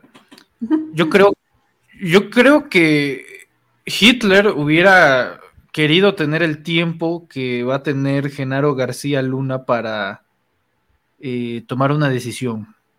O sea, una vez que invadió Polonia Hitler, ya hubiera querido él tener el tiempo que tendrá Genaro García Luna para saber si puede revertirlo o hacerlo peor. Y en el caso de Genaro García Luna, yo creo que él no va a salir ganando en ninguno de los escenarios, incluso en el que menos peor le va a ir. Porque si se queda callado, es prácticamente 50 años de cárcel y según la expectativa de vida de su generación, no creo que salga vivo. Y si hablas y se convierte en un testigo protegido, que es la única manera que yo me explico que eh, este lapso temporal sea tan grande, eh, debe de saber que si lo hace, posiblemente esté poniendo en peligro la vida de su familia, la de su esposa, la de sus hijos. Porque ya no se trata de narcotraficantes, se trata del capo más grande que ha tenido la historia de este país y es Felipe Calderón. Y si cae Felipe Calderón a través de las palabras de García Luna, entonces tiene que caer alguien más arriba de Felipe Calderón. O sea, literalmente es el efecto dominó más grande de la historia del narcotráfico en nuestro país. Entonces yo creo que tiene una muy difícil situación. Incluso yo me imagino a César de Castro. Eh, pobrecito, yo creo que cuando tomó el caso pensó, qué bueno, porque hay que recordarlo, él es de oficio, es un abogado de, oficio. Eh, no, no lo contrató García Luna, lo asignó la Corte, lo asignó el Poder Judicial de los Estados Unidos. Y es muy común que los abogados de Estados Unidos, en un caso de estas dimensiones, lo primero que piensen qué genial, o sea, eh, si gano o si pierdo, voy a tener, este, me van a nombrar en los medios, ruido mediático, me va a contratar un bufete de abogados más fregón. Yo creo que eh, César de Castro pensó en todo eso antes de tomar, eh, de aceptar el caso. Ya terminó el caso y hasta va a ser demandado por un presidente. O sea, o, sea y, y, ese no es el peor escenario para César de Castro. El peor escenario es que él acepte ser testigo colaborador y entonces las cartas credenciales de César de Castro se van a devaluar más que, el Bolívar, porque, porque todo este tiempo armó un caso afirmando que él era una víctima y resulta que no, y que le mintió a él. No, no, no, no, no. Terrible el panorama para, para César de Castro. Entonces, vamos a ver cómo resulta. Yo insisto, hay que esperar. Me parece alarmante la cantidad de tiempo que, eh, se dio para dar el, número de la sentencia, no se tardó prácticamente nada para lo del Chapo, dos cadenas perpetuas y ámonos. ¿Por qué hacen eso en Estados Unidos de poner dos, tres cadenas perpetuas si dices tú, bueno, solo tengo una vida? Bueno, porque allá es muy común que reduzcan eh, las sentencias y esto incluye cadenas perpetuas. En caso entonces de que se salve por una vida, pues ahí queda la otra. Entonces vamos a ver mm, qué difícil situación por parte de Genaro García Luna y creo que vamos a ver si en serio esos besos de te amo eran de verdad o si estamos ante la versión mexicana de Bonnie Clyde, donde muere Bonnie y también Clyde. Coincido en esa, sobre todo. Vamos a ver si esos besos de amor eran de amor real o de fantasía. Sentí que estaba recitando una canción de Amanda Miguel. Mi querido Manuel. Por cierto, tengo un chisme. Tengo un chisme. Cuéntame más. Bueno, pues resulta ser, y ay, bueno, ni modo. Pues resulta ser que en la corte de Brooklyn, en el último día del juicio, eh, un reportere, voy a, voy a utilizar este lenguaje inclusivo, un reportere abrazó efusivamente a Linda Cristina Pereira eh, para consolarla. ¿Quién es el reportero? Es lo que importa.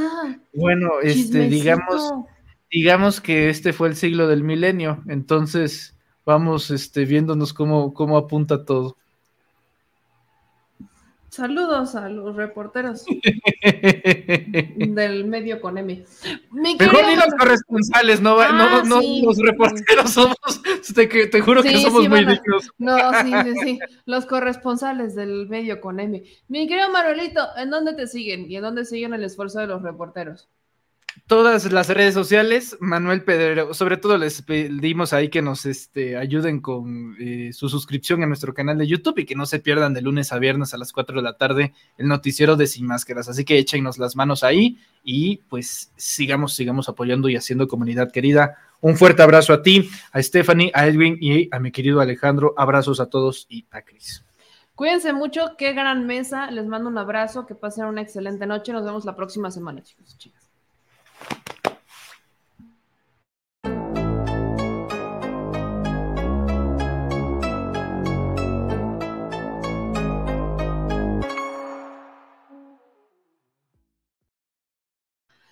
gente, ya nos vamos y como el señor productor ya apagó las luces, literal, eh, vamos a darles solo dos notas importantes.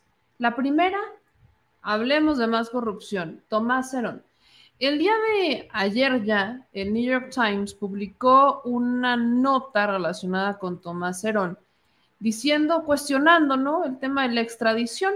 Pero miren, no, no, la nota no me genera, honestamente, vaya, sabemos que la extradición de Tomás Cerón es compleja, porque está en un país con el que México no cuenta con un tratado de extradición, que es Israel, ¿no? Y sabemos que este tema se ha tornado bastante complicado. Pero lo que sí me, me causa interés es lo que publica la nota más abajo.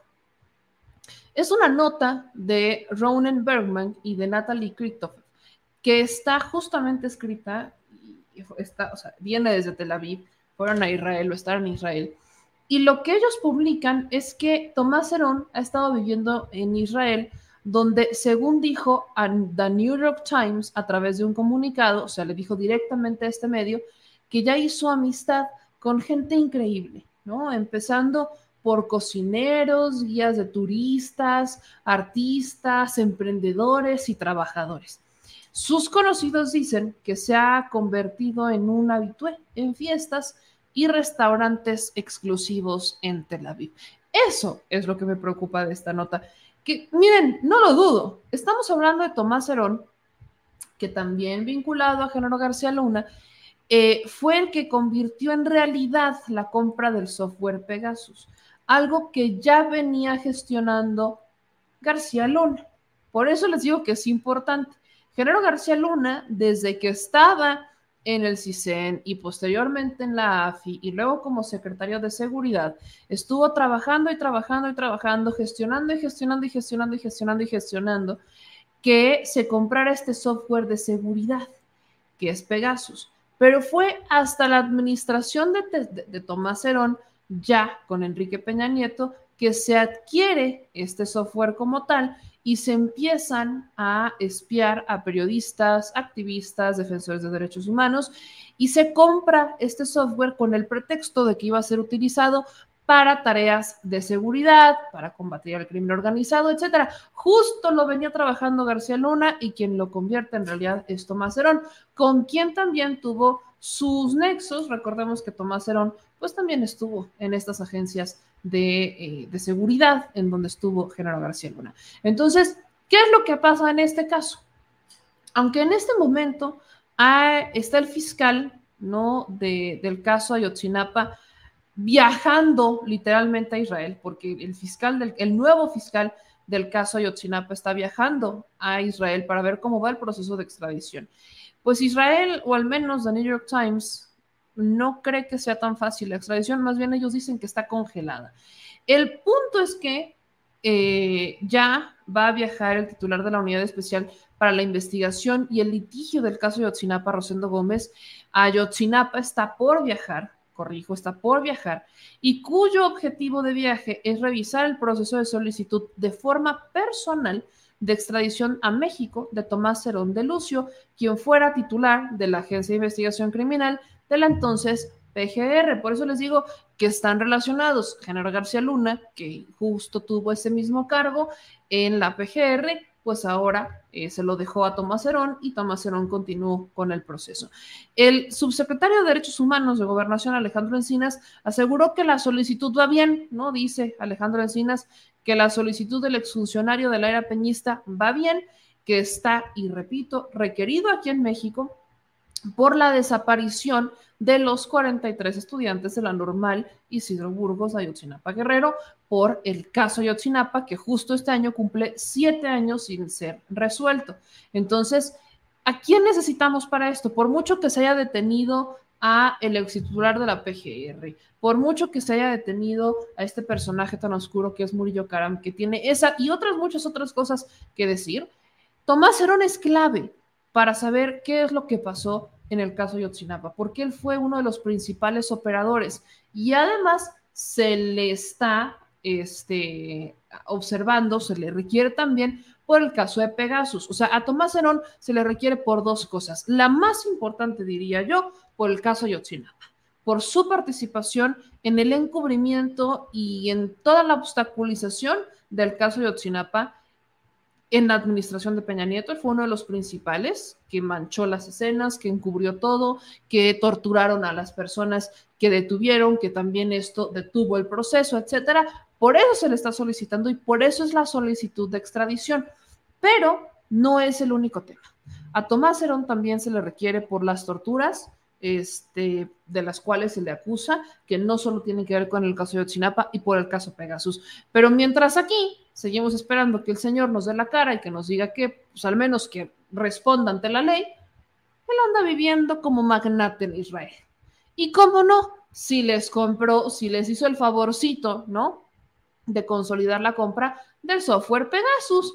Pues cómo no, imagínense ustedes, ahí anda él conociendo chef guías de turistas, artistas y emprendedores en Israel, viviendo la vida loca, haciéndose un socialité. Pasó de funcionario, pasó de eh, titular de la Agencia de Investigación Criminal de la PGR a convertirse en socialité en Israel. Eso es lo que está pasando con Tomás Herón. Así que sí, queremos saber cómo va su proceso de extradición, porque nos surge tenerlo en México, nos surge que rinda cuentas y nos surge que la justicia por primera vez en México nos haga una bien y completa y tiene que ver con todo y la sentencia y no nada más con una detención. Así que mientras Tomás Herón vive la vida loca en Israel, pues aquí estamos este, esperando, A ver a qué hora rinde cuentas. Y por último, no me quiero ir con una nota tan desagradable, ¿verdad? Pero tenemos que hablar sobre Tesla. Sí, Tesla. Y es que no, creo que no les enseñé ese video que, el señor productor de hecho me regañó, fíjense, porque este, pues ya, de hecho les pusimos la nota en The Mexico News de cómo Samuel García le regaló a su esposa una Tesla. Y miren, la nota no es que le regaló una Tesla, la nota es que, a como nosotros vimos, ni siquiera la compró. Ojo, sino que la consiguió, porque de hecho en el video que sube este Samuel García a sus redes sociales, pues él no compra la camioneta, sino que él la consigue. Y esto para mí es importante porque les quiero dar este antecedente. El presidente Andrés Manuel López Obrador, en la mañanera del 20 de febrero, habló sobre que para él sería muy importante que Tesla se ubicara, ¿no? Porque para todo esto Tesla va a tener unas instalaciones aquí en México. Entonces, el presidente dijo que para él sería lo ideal que Tesla se ubicara en un estado que no tuviera crisis de agua tan brutales como las de Nuevo León. Pero Samuel García ya viene, ya venía trabajando, ya venía cabildeando desde hace varios meses directamente con Elon Musk lo de Tesla. Ya hay un cabildeo directo. Y ni siquiera era Samuel, era la esposa de Samuel. Mariana Rodríguez Cantú fue la que prácticamente estuvo cabildeando, la que tuvo reuniones, la que hubo fotografías de reuniones entre Mariana Rodríguez Cantú y Elon Musk en Monterrey porque ya había estos planes de instalar una planta en Nuevo León.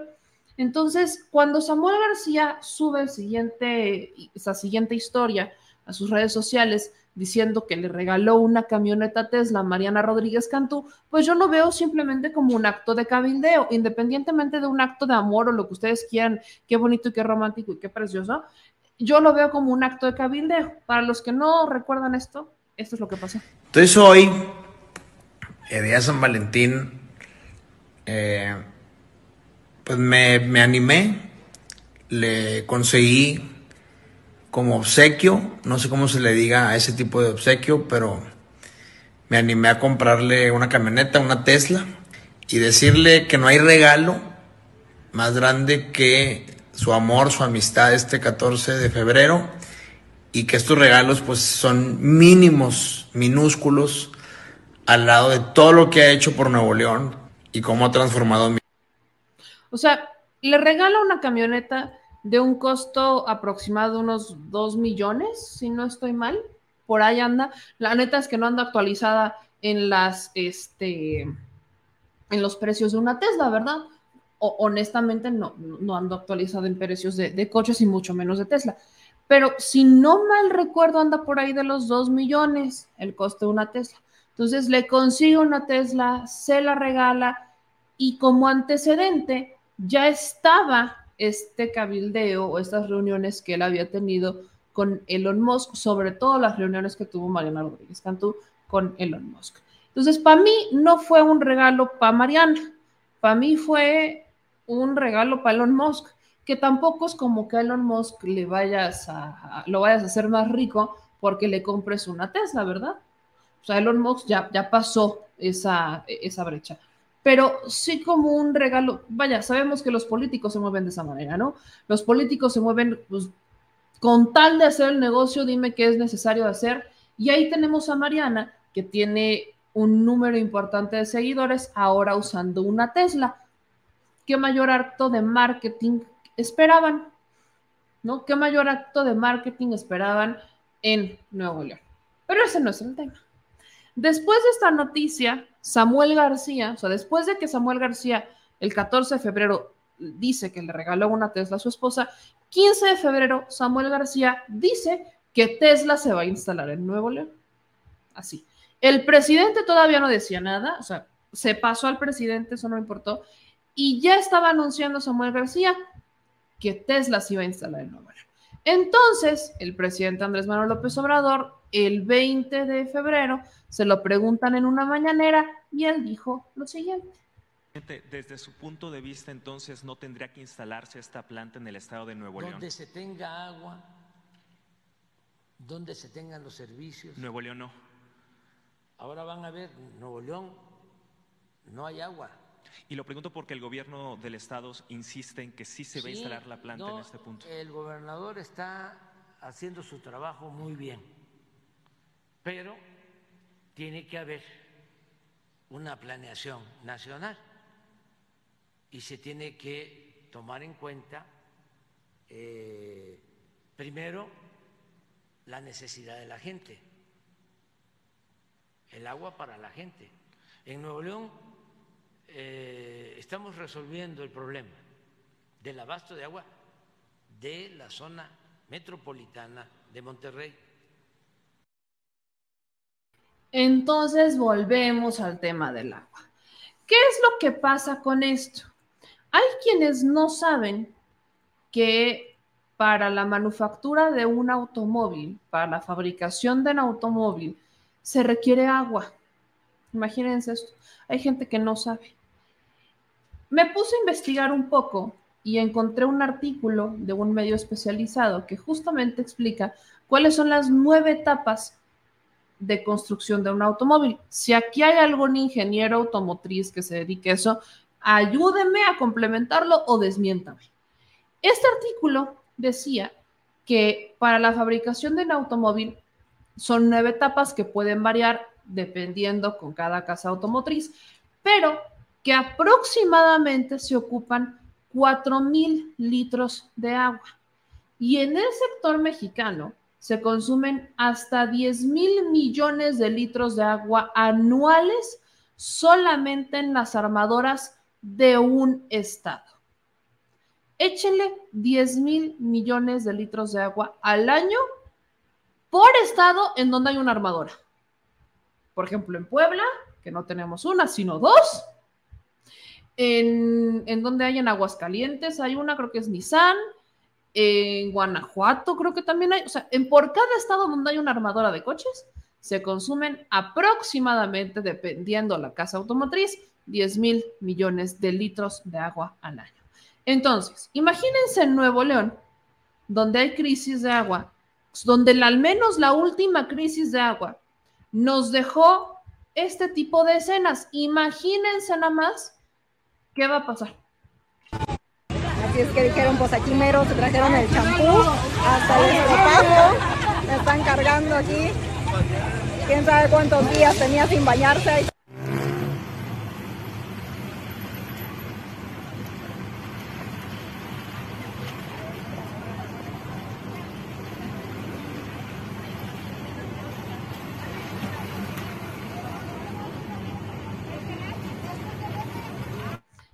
Pasar? O sea, yo, yo neta quiero que me digan así al, Chile, ya saben. ¿Qué va a pasar? Sencillo, pues más, yo se las respondo. Que Samuel García va a privilegiar el uso del agua para Tesla y para los sectores de San Pedro Garza García, o sea, como ya se vio que se privilegió el uso del agua para las zonas más caras del estado, ahora también va para Tesla. Antes que para los ciudadanos.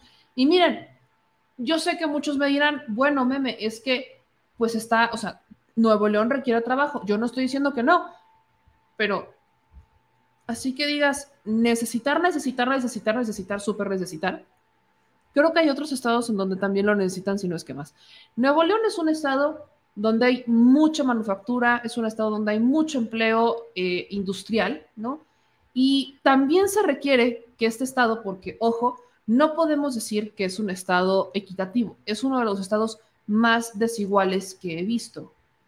Por ejemplo, tienes el municipio de, Guadalupe, que algunas de estas imágenes son del municipio de Guadalupe, donde justamente tienes gente que está en pobreza.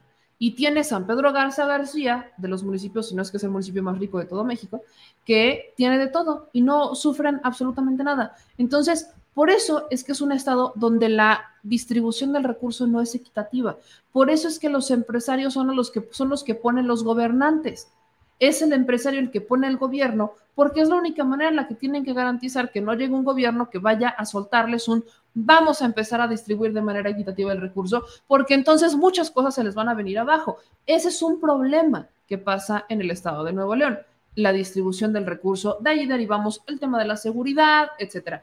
Pero un gran problema que tiene es el agua. Entonces, vas a meter una armadora a Nuevo León, que yo no sé cuántos litros requiera de agua esa armadora particularmente, pero como les digo, depende de la armadora al año, 10 mil millones de, este, de litros de agua anuales. A eso súmenle que justo en ese estado están las embotelladoras de Coca-Cola. También son embotelladoras que de qué viven? Del agua prácticamente. Coca-Cola, o sea, justo para embotellar el producto que venden en todo México y que contamina eh, hasta donde no se imaginan, pues, ¿de qué viven? De agua. Entonces, está muy padre. ¿De qué te va a servir que tengas tantas empresas que están generando empleos cuando vas a tener viviendo a la gente viviendo de qué? ¿De Coca-Cola? O, o- o- o sea, ¿se van a bañar con coca? ¿O cómo va a estar la cosa? Yo, yo pregunto. Si esa es la respuesta y se quieren bañar con coca, nada más pónganse bloqueador porque se me van a quemar con el sol del norte. ¿No? Digo yo, si hace calor se me van a quemar. Se me van a tatemar, literal. ¿Les van a salir llagas? Sí, esa es la idea. Porque si, o sea, yo no, no digo que no se, o sea, que los, que los gobernadores no vayan a buscar que inviertan empresas en sus estados. Esa es parte de su chamba, lo tienen que hacer. Pero una armadora de coches requiere muchos litros de agua y, es- y el estado de Nuevo León acaba de dejarnos una crisis brutal de agua. Nos dejó imágenes brutales de agua. Entonces, pues yo pregunto, o sea, Es más, ¿con qué van a lavar las Tesla? ¿Con coca?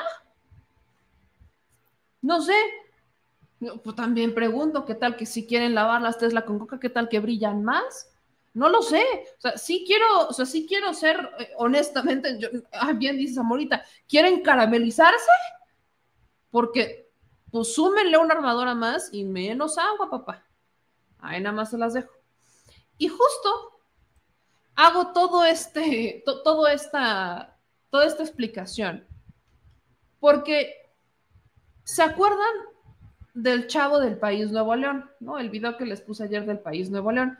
¿Se acuerdan de eso?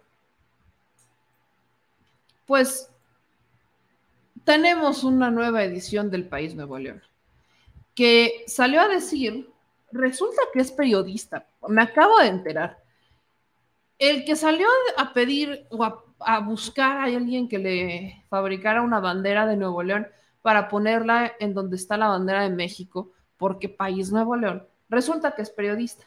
Y salió a decir que el presidente López Obrador, por esta declaración donde dijo que se tiene que hacer una planeación para ubicar a Tesla en un lugar donde tenga agua y pues que Nuevo León no tiene, particularmente pues no hay agua en Monterrey, salió a decir que el presidente les tiene envidia. Oiga usted. Pablo, te equivocas, le tienes envidia al país Nuevo León porque aquí a diferencia de otros lugares no te necesitamos. El tema del agua lo resolvimos solos en 2022 y lo vamos a volver a hacer. Eres muy bueno para bloquear la inversión y la generación de empleo, pero aquí no lo vamos a permitir. Espero que con esto por fin la gente abra los ojos y también por los que piensan votar por la señora en 2024. Esto se los vengo advirtiendo desde hace décadas. Este mensaje también es para Elon Musk. Padrino, no lo escuches. Aquí mis compadres de Topo Chico te ponen el agua. Tenemos pozos de sobra. Estoy harto del centralismo. De verdad yo sigo pensando que es una parodia. Quiero pensar, quiero pensar que es una parodia. De alguna manera estoy eh, intentando pensar que es una parodia, pero, pero no sé, o sea, miren, juzguen ustedes, no, no quiero terminar diciendo que lo está diciendo netamente en serio. Eh, se llama José Perales, eh, dice que es un periodista de negocios, tiene podcast y todo esto es evidentemente regio. Y, y pues yo les digo, yo, yo no sé si lo dice en broma o en serio, pero pues ahí se las dejo a ustedes. Mejor ustedes juzguen, porque yo luego pienso que es en serio, de tan, tan en serio que lo dicen. Y, y luego, y luego me equivoco, ¿verdad? Pero creo, creo que él sí lo está diciendo en serio. Creo que sí. Entonces, pues aquí eh, dice, encima se aventó esa, ¿no? Que los de que tiene esta empresa de aguas minerales que les va a dar toda el agua, yo quiero ver si se las van a dar, por eso no sé si lo dicen broma o en serio. Yo quiero ver si van a sacrificar las empresas de refrescos y de cervezas, van a sacrificar el agua que ellos utilizan para dársela a Tesla. No creo que vaya a pasar así, ¿verdad? Pero el periodista de negocios dijo eso y no, también se aventó la charra de decir que solitos resolvieron el problema del agua en 2022. Mira que yo tengo otros datos, mano. Yo tengo otros datos y esos otros datos son que pues el que les está construyendo la presa y el que les terminó resolviendo el problema fue el presidente, porque el gobernador ni siquiera pudo pedirles a los empresarios que se dieran agua de esos pozos. Entonces yo ahí se las dejo, mi gente regia, mi gente Nuevo León. Pues con esa me despido básicamente, ¿no? De un programa largo, de esos que le gustan a mi querido Ralph de tres horas, pero que se puso sabroso. Vámonos. Mi gente linda, me voy con últimos comentarios. Dice mi querido Roberto Canchola que nos manda cinco dólares de super chat. Ya se pusieron a pensar cuántos personajes del PRD están en la cárcel y me pregunto cuántos faltan. Eh, tenemos a la Mirada Guzmán como nuevo miembro del canal, muchas gracias. A Gloria Mendoza que nos mandó 10 dólares de super chat. Ojalá existiera como las pelis de regreso al pasado para prevenir a la mamá de Lela Telles que tuviera cuidado cuando se le cayó. Mira que le hizo daño, dice Puras. Yo creo que, ¿saben qué hubiera hecho si pudiéramos regresar? Le daría más ácido fólico, creo que le faltó. Eh, dicen acá en otros comentarios, dice Ada, estoy muy enojada porque magistrados están actuando contra México, imponen mujer para presidenta del INE, quieren a Carla Humphrey. Y aquí me dice Pita Trejo que la Tesla cuesta 4 millones, que eso le dijo su esposo. Pues si el esposo de Pita tiene razón, mi madre, mi madre. Eh, tenemos a Tony Text, que es Charlosky YouTube, pero que está del lado de, de Twitch, que la bandita de Twitch siempre fiel, ahí anda nuestra bandita, que por aquí hay un bot, siempre anda por ahí un bot de Vicente Fox, que este que anda por acá, que, viene a, a desquiciarlos un rato pero es bot, no le hagan tanto caso. Este, tiene, tiene, pero, o sea, el real tiene mala ortografía, este todavía se salva. El peor tiene una, o sea, el original, el Vicente Fox original, carece de ortografía. Esa es la única manera. ¿Cómo distingues? Miren, normalmente eh, es al revés, ¿no? ¿Cómo distingues una cuenta falsa de una real? Por su ortografía. El original probablemente tiene una buena ortografía y el falso tiene una pésima. Pero en el caso de Vicente Fox es al revés. El que tiene buena ortografía es el bot, es el falso, y el que tiene la mala ortografía es el original, así que tomen eso en cuenta. Y bueno, eh, yo le dicen aquí, yo sí le contesto al Fox porque son interacciones para el canal. Eso sí, contéstenle porque eso es importante y a eso voy, mi querido Topolino. Acuérdense que para que nosotros sigamos creciendo, necesitamos que ustedes nos ayuden para con sus likes, porque últimamente nuestros números estaban muy bajos. Hoy fue un gran programa donde tuvimos números altos de nuevo. Entonces, esperemos que esto siga así, gracias a ustedes. Y por eso les pedimos que no se les olvide pasar a dejar sus likes. Es muy importante que por aquí vean el programa o vean los videos que compartimos con los pequeños fragmentos y que les den sus likes. Que también nos ayuden, por favor, en Facebook hacer virales los videos, que estamos subiendo fragmentos cortos y que estamos haciendo videos virales específicamente para ustedes con contenidos distintos o con temas variados para que los puedan compartir, que nos ayuden a compartirlos. Porque hay cada chat que de verdad yo digo, ¿cómo se, ¿Cómo pasa que la gente es tan ciega? Entonces, si yo pude despertar, otras personas pueden. Solo basta con darles la información para que empiecen a cuestionar y pues que ellos solitos se generen el criterio propio. Así que ayúdenme a hacerlo realidad, ayúdenme, como decimos aquí, a desfilizar a la nación, pero sobre todo a despertar conciencias, que se generen un criterio propio y que dejen de creerse todo lo que les dicen en los medios tradicionales. Así que a compartir, a dejar sus likes, activar las notificaciones y a dejar sus comentarios. Gracias a todos los que nos mandan superchats, eso también nos está ayudando muchísimo a seguir creciendo, a desbloquear un poquito el baneo que teníamos o este bloqueo que teníamos en YouTube y en Facebook.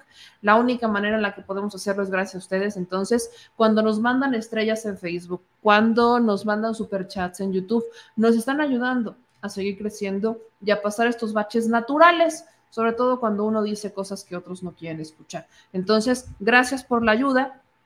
Y no se les olvide que nos pueden apoyar también desde nuestro PayPal. Acuérdense que en la descripción de todos los videos de YouTube van a encontrar la liga de PayPal para apoyarnos si es que lo quieren hacer desde esta manera. También lo pueden hacer a través de nuestra cuenta Banamex, que es el número de tarjeta 5204 1658 6774 9198 o en el número de cuenta clave por si van a hacer transferencia 0021 80 70 18 48 97 33 25. Así que gracias a todos. No se les olvide que me pueden seguir en todas las redes sociales como arroba memeyamelca, en Twitter, en Facebook, en YouTube, en Instagram, en todos lados me siguen así. Y también estamos en nuestra cuenta de TikTok como arroba memeyamel, memeyamca. Ahí nos encuentran, está apareciendo en pantalla. También todas nuestras redes sociales las encuentran en nuestras, eh, en nuestras descripciones de los videos de YouTube y sigan más información en www.namexico.news.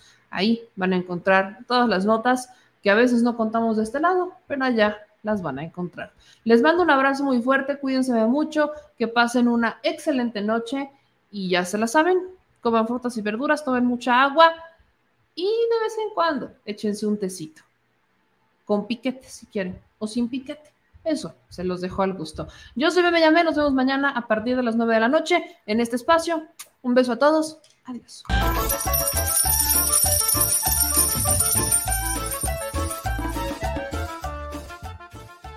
Al Chile. Recuerda que una forma de apoyar nuestro proyecto e impulsarnos a generar más y mejor contenido es a través de los superchats en nuestras transmisiones en vivo. Solo tienes que dirigirte al recuadro donde escribes mensajes, darle clic al símbolo de moneda, colocar los datos de tu tarjeta bancaria, el monto a donar y de forma inmediata se verá reflejado en un recuadro de color con el mensaje de tu preferencia. Otra manera, por si no nos alcanzas a ver en vivo, es ir a la descripción de nuestro video de YouTube, darle clic a la liga de PayPal y repetir el proceso como en los superchats. Ese recurso llegará directo a nuestra cuenta bancaria. En Facebook también puedes apoyarnos de forma mensual. En el inicio de nuestra página encontrarás el botón Quiero colaborar. Ahí podrás adquirir una membresía que nos impulsará a seguir combatiendo la infodemia desde esta plataforma. Y si eres de los que no confía en la tecnología, puedes hacer un depósito o transferencia a nuestro número de tarjeta Banamex, desde cualquier establecimiento, banco y hasta tu aplicación móvil. Anótalo. El número es 4766-8415-9203-0897. Recuerda, esto es completamente voluntario y es una forma de apoyar e involucrarte más con este proyecto independiente. Hazlo tuyo y comparte.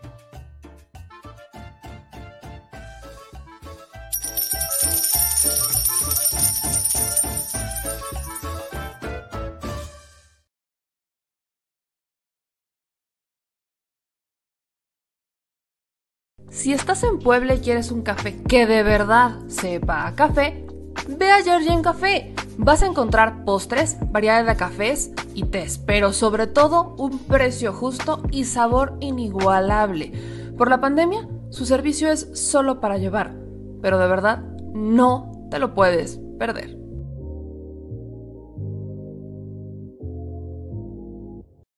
Al Chile, la indiferencia es el peor enemigo de todos y más de los animales. Los últimos datos del INEGI señalan que en México existen cerca de 18 millones de perros y alrededor del 70% viven en las calles, es decir, casi 13 millones han sido abandonados, extraviados o nacieron en las calles. Esto posiciona a México como el primer país de América Latina con mayor índice de perros abandonados y también con mayor indiferencia al tema. El abandono es un fenómeno que afecta a perros y gatos de todo tipo, no entiende de edades o de razas. El 20% de perros y el 11% de gatos abandonados son de pura raza, mientras que el resto son mestizos. Por otro lado, la mayoría de perros y gatos llegan al refugio en la edad adulta, aunque también son recogidos cachorros y animales de edad avanzada. El maltrato animal también está presente y nuestro país aún está en pañales, pese a que se está comenzando a legislar para crear sanciones más severas a quienes cometan ese tipo de delitos. Por eso es importante la participación ciudadana y pedimos tu ayuda. Es hora de dejar de callar y ayudar a darles voz a quienes siempre están ahí para darnos una patita. Educar, esterilizar, identificar, reflexionar y adoptar es básico para revertir la tendencia pero si tú no tienes la posibilidad de adoptar o rescatar, ayuda a diferentes organizaciones que ya lo hacen. Angelitos peludos.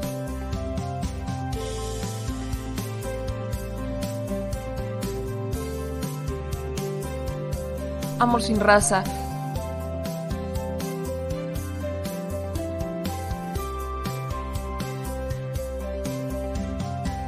Frida Puebla.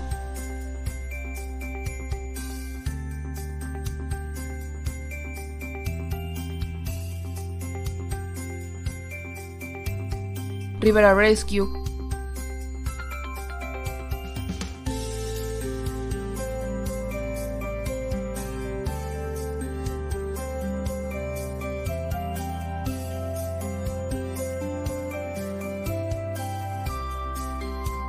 Voz Animal MX.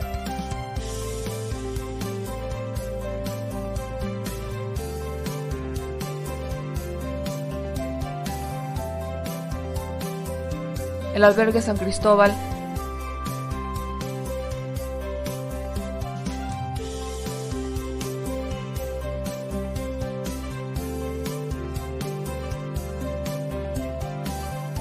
Fundación Toby.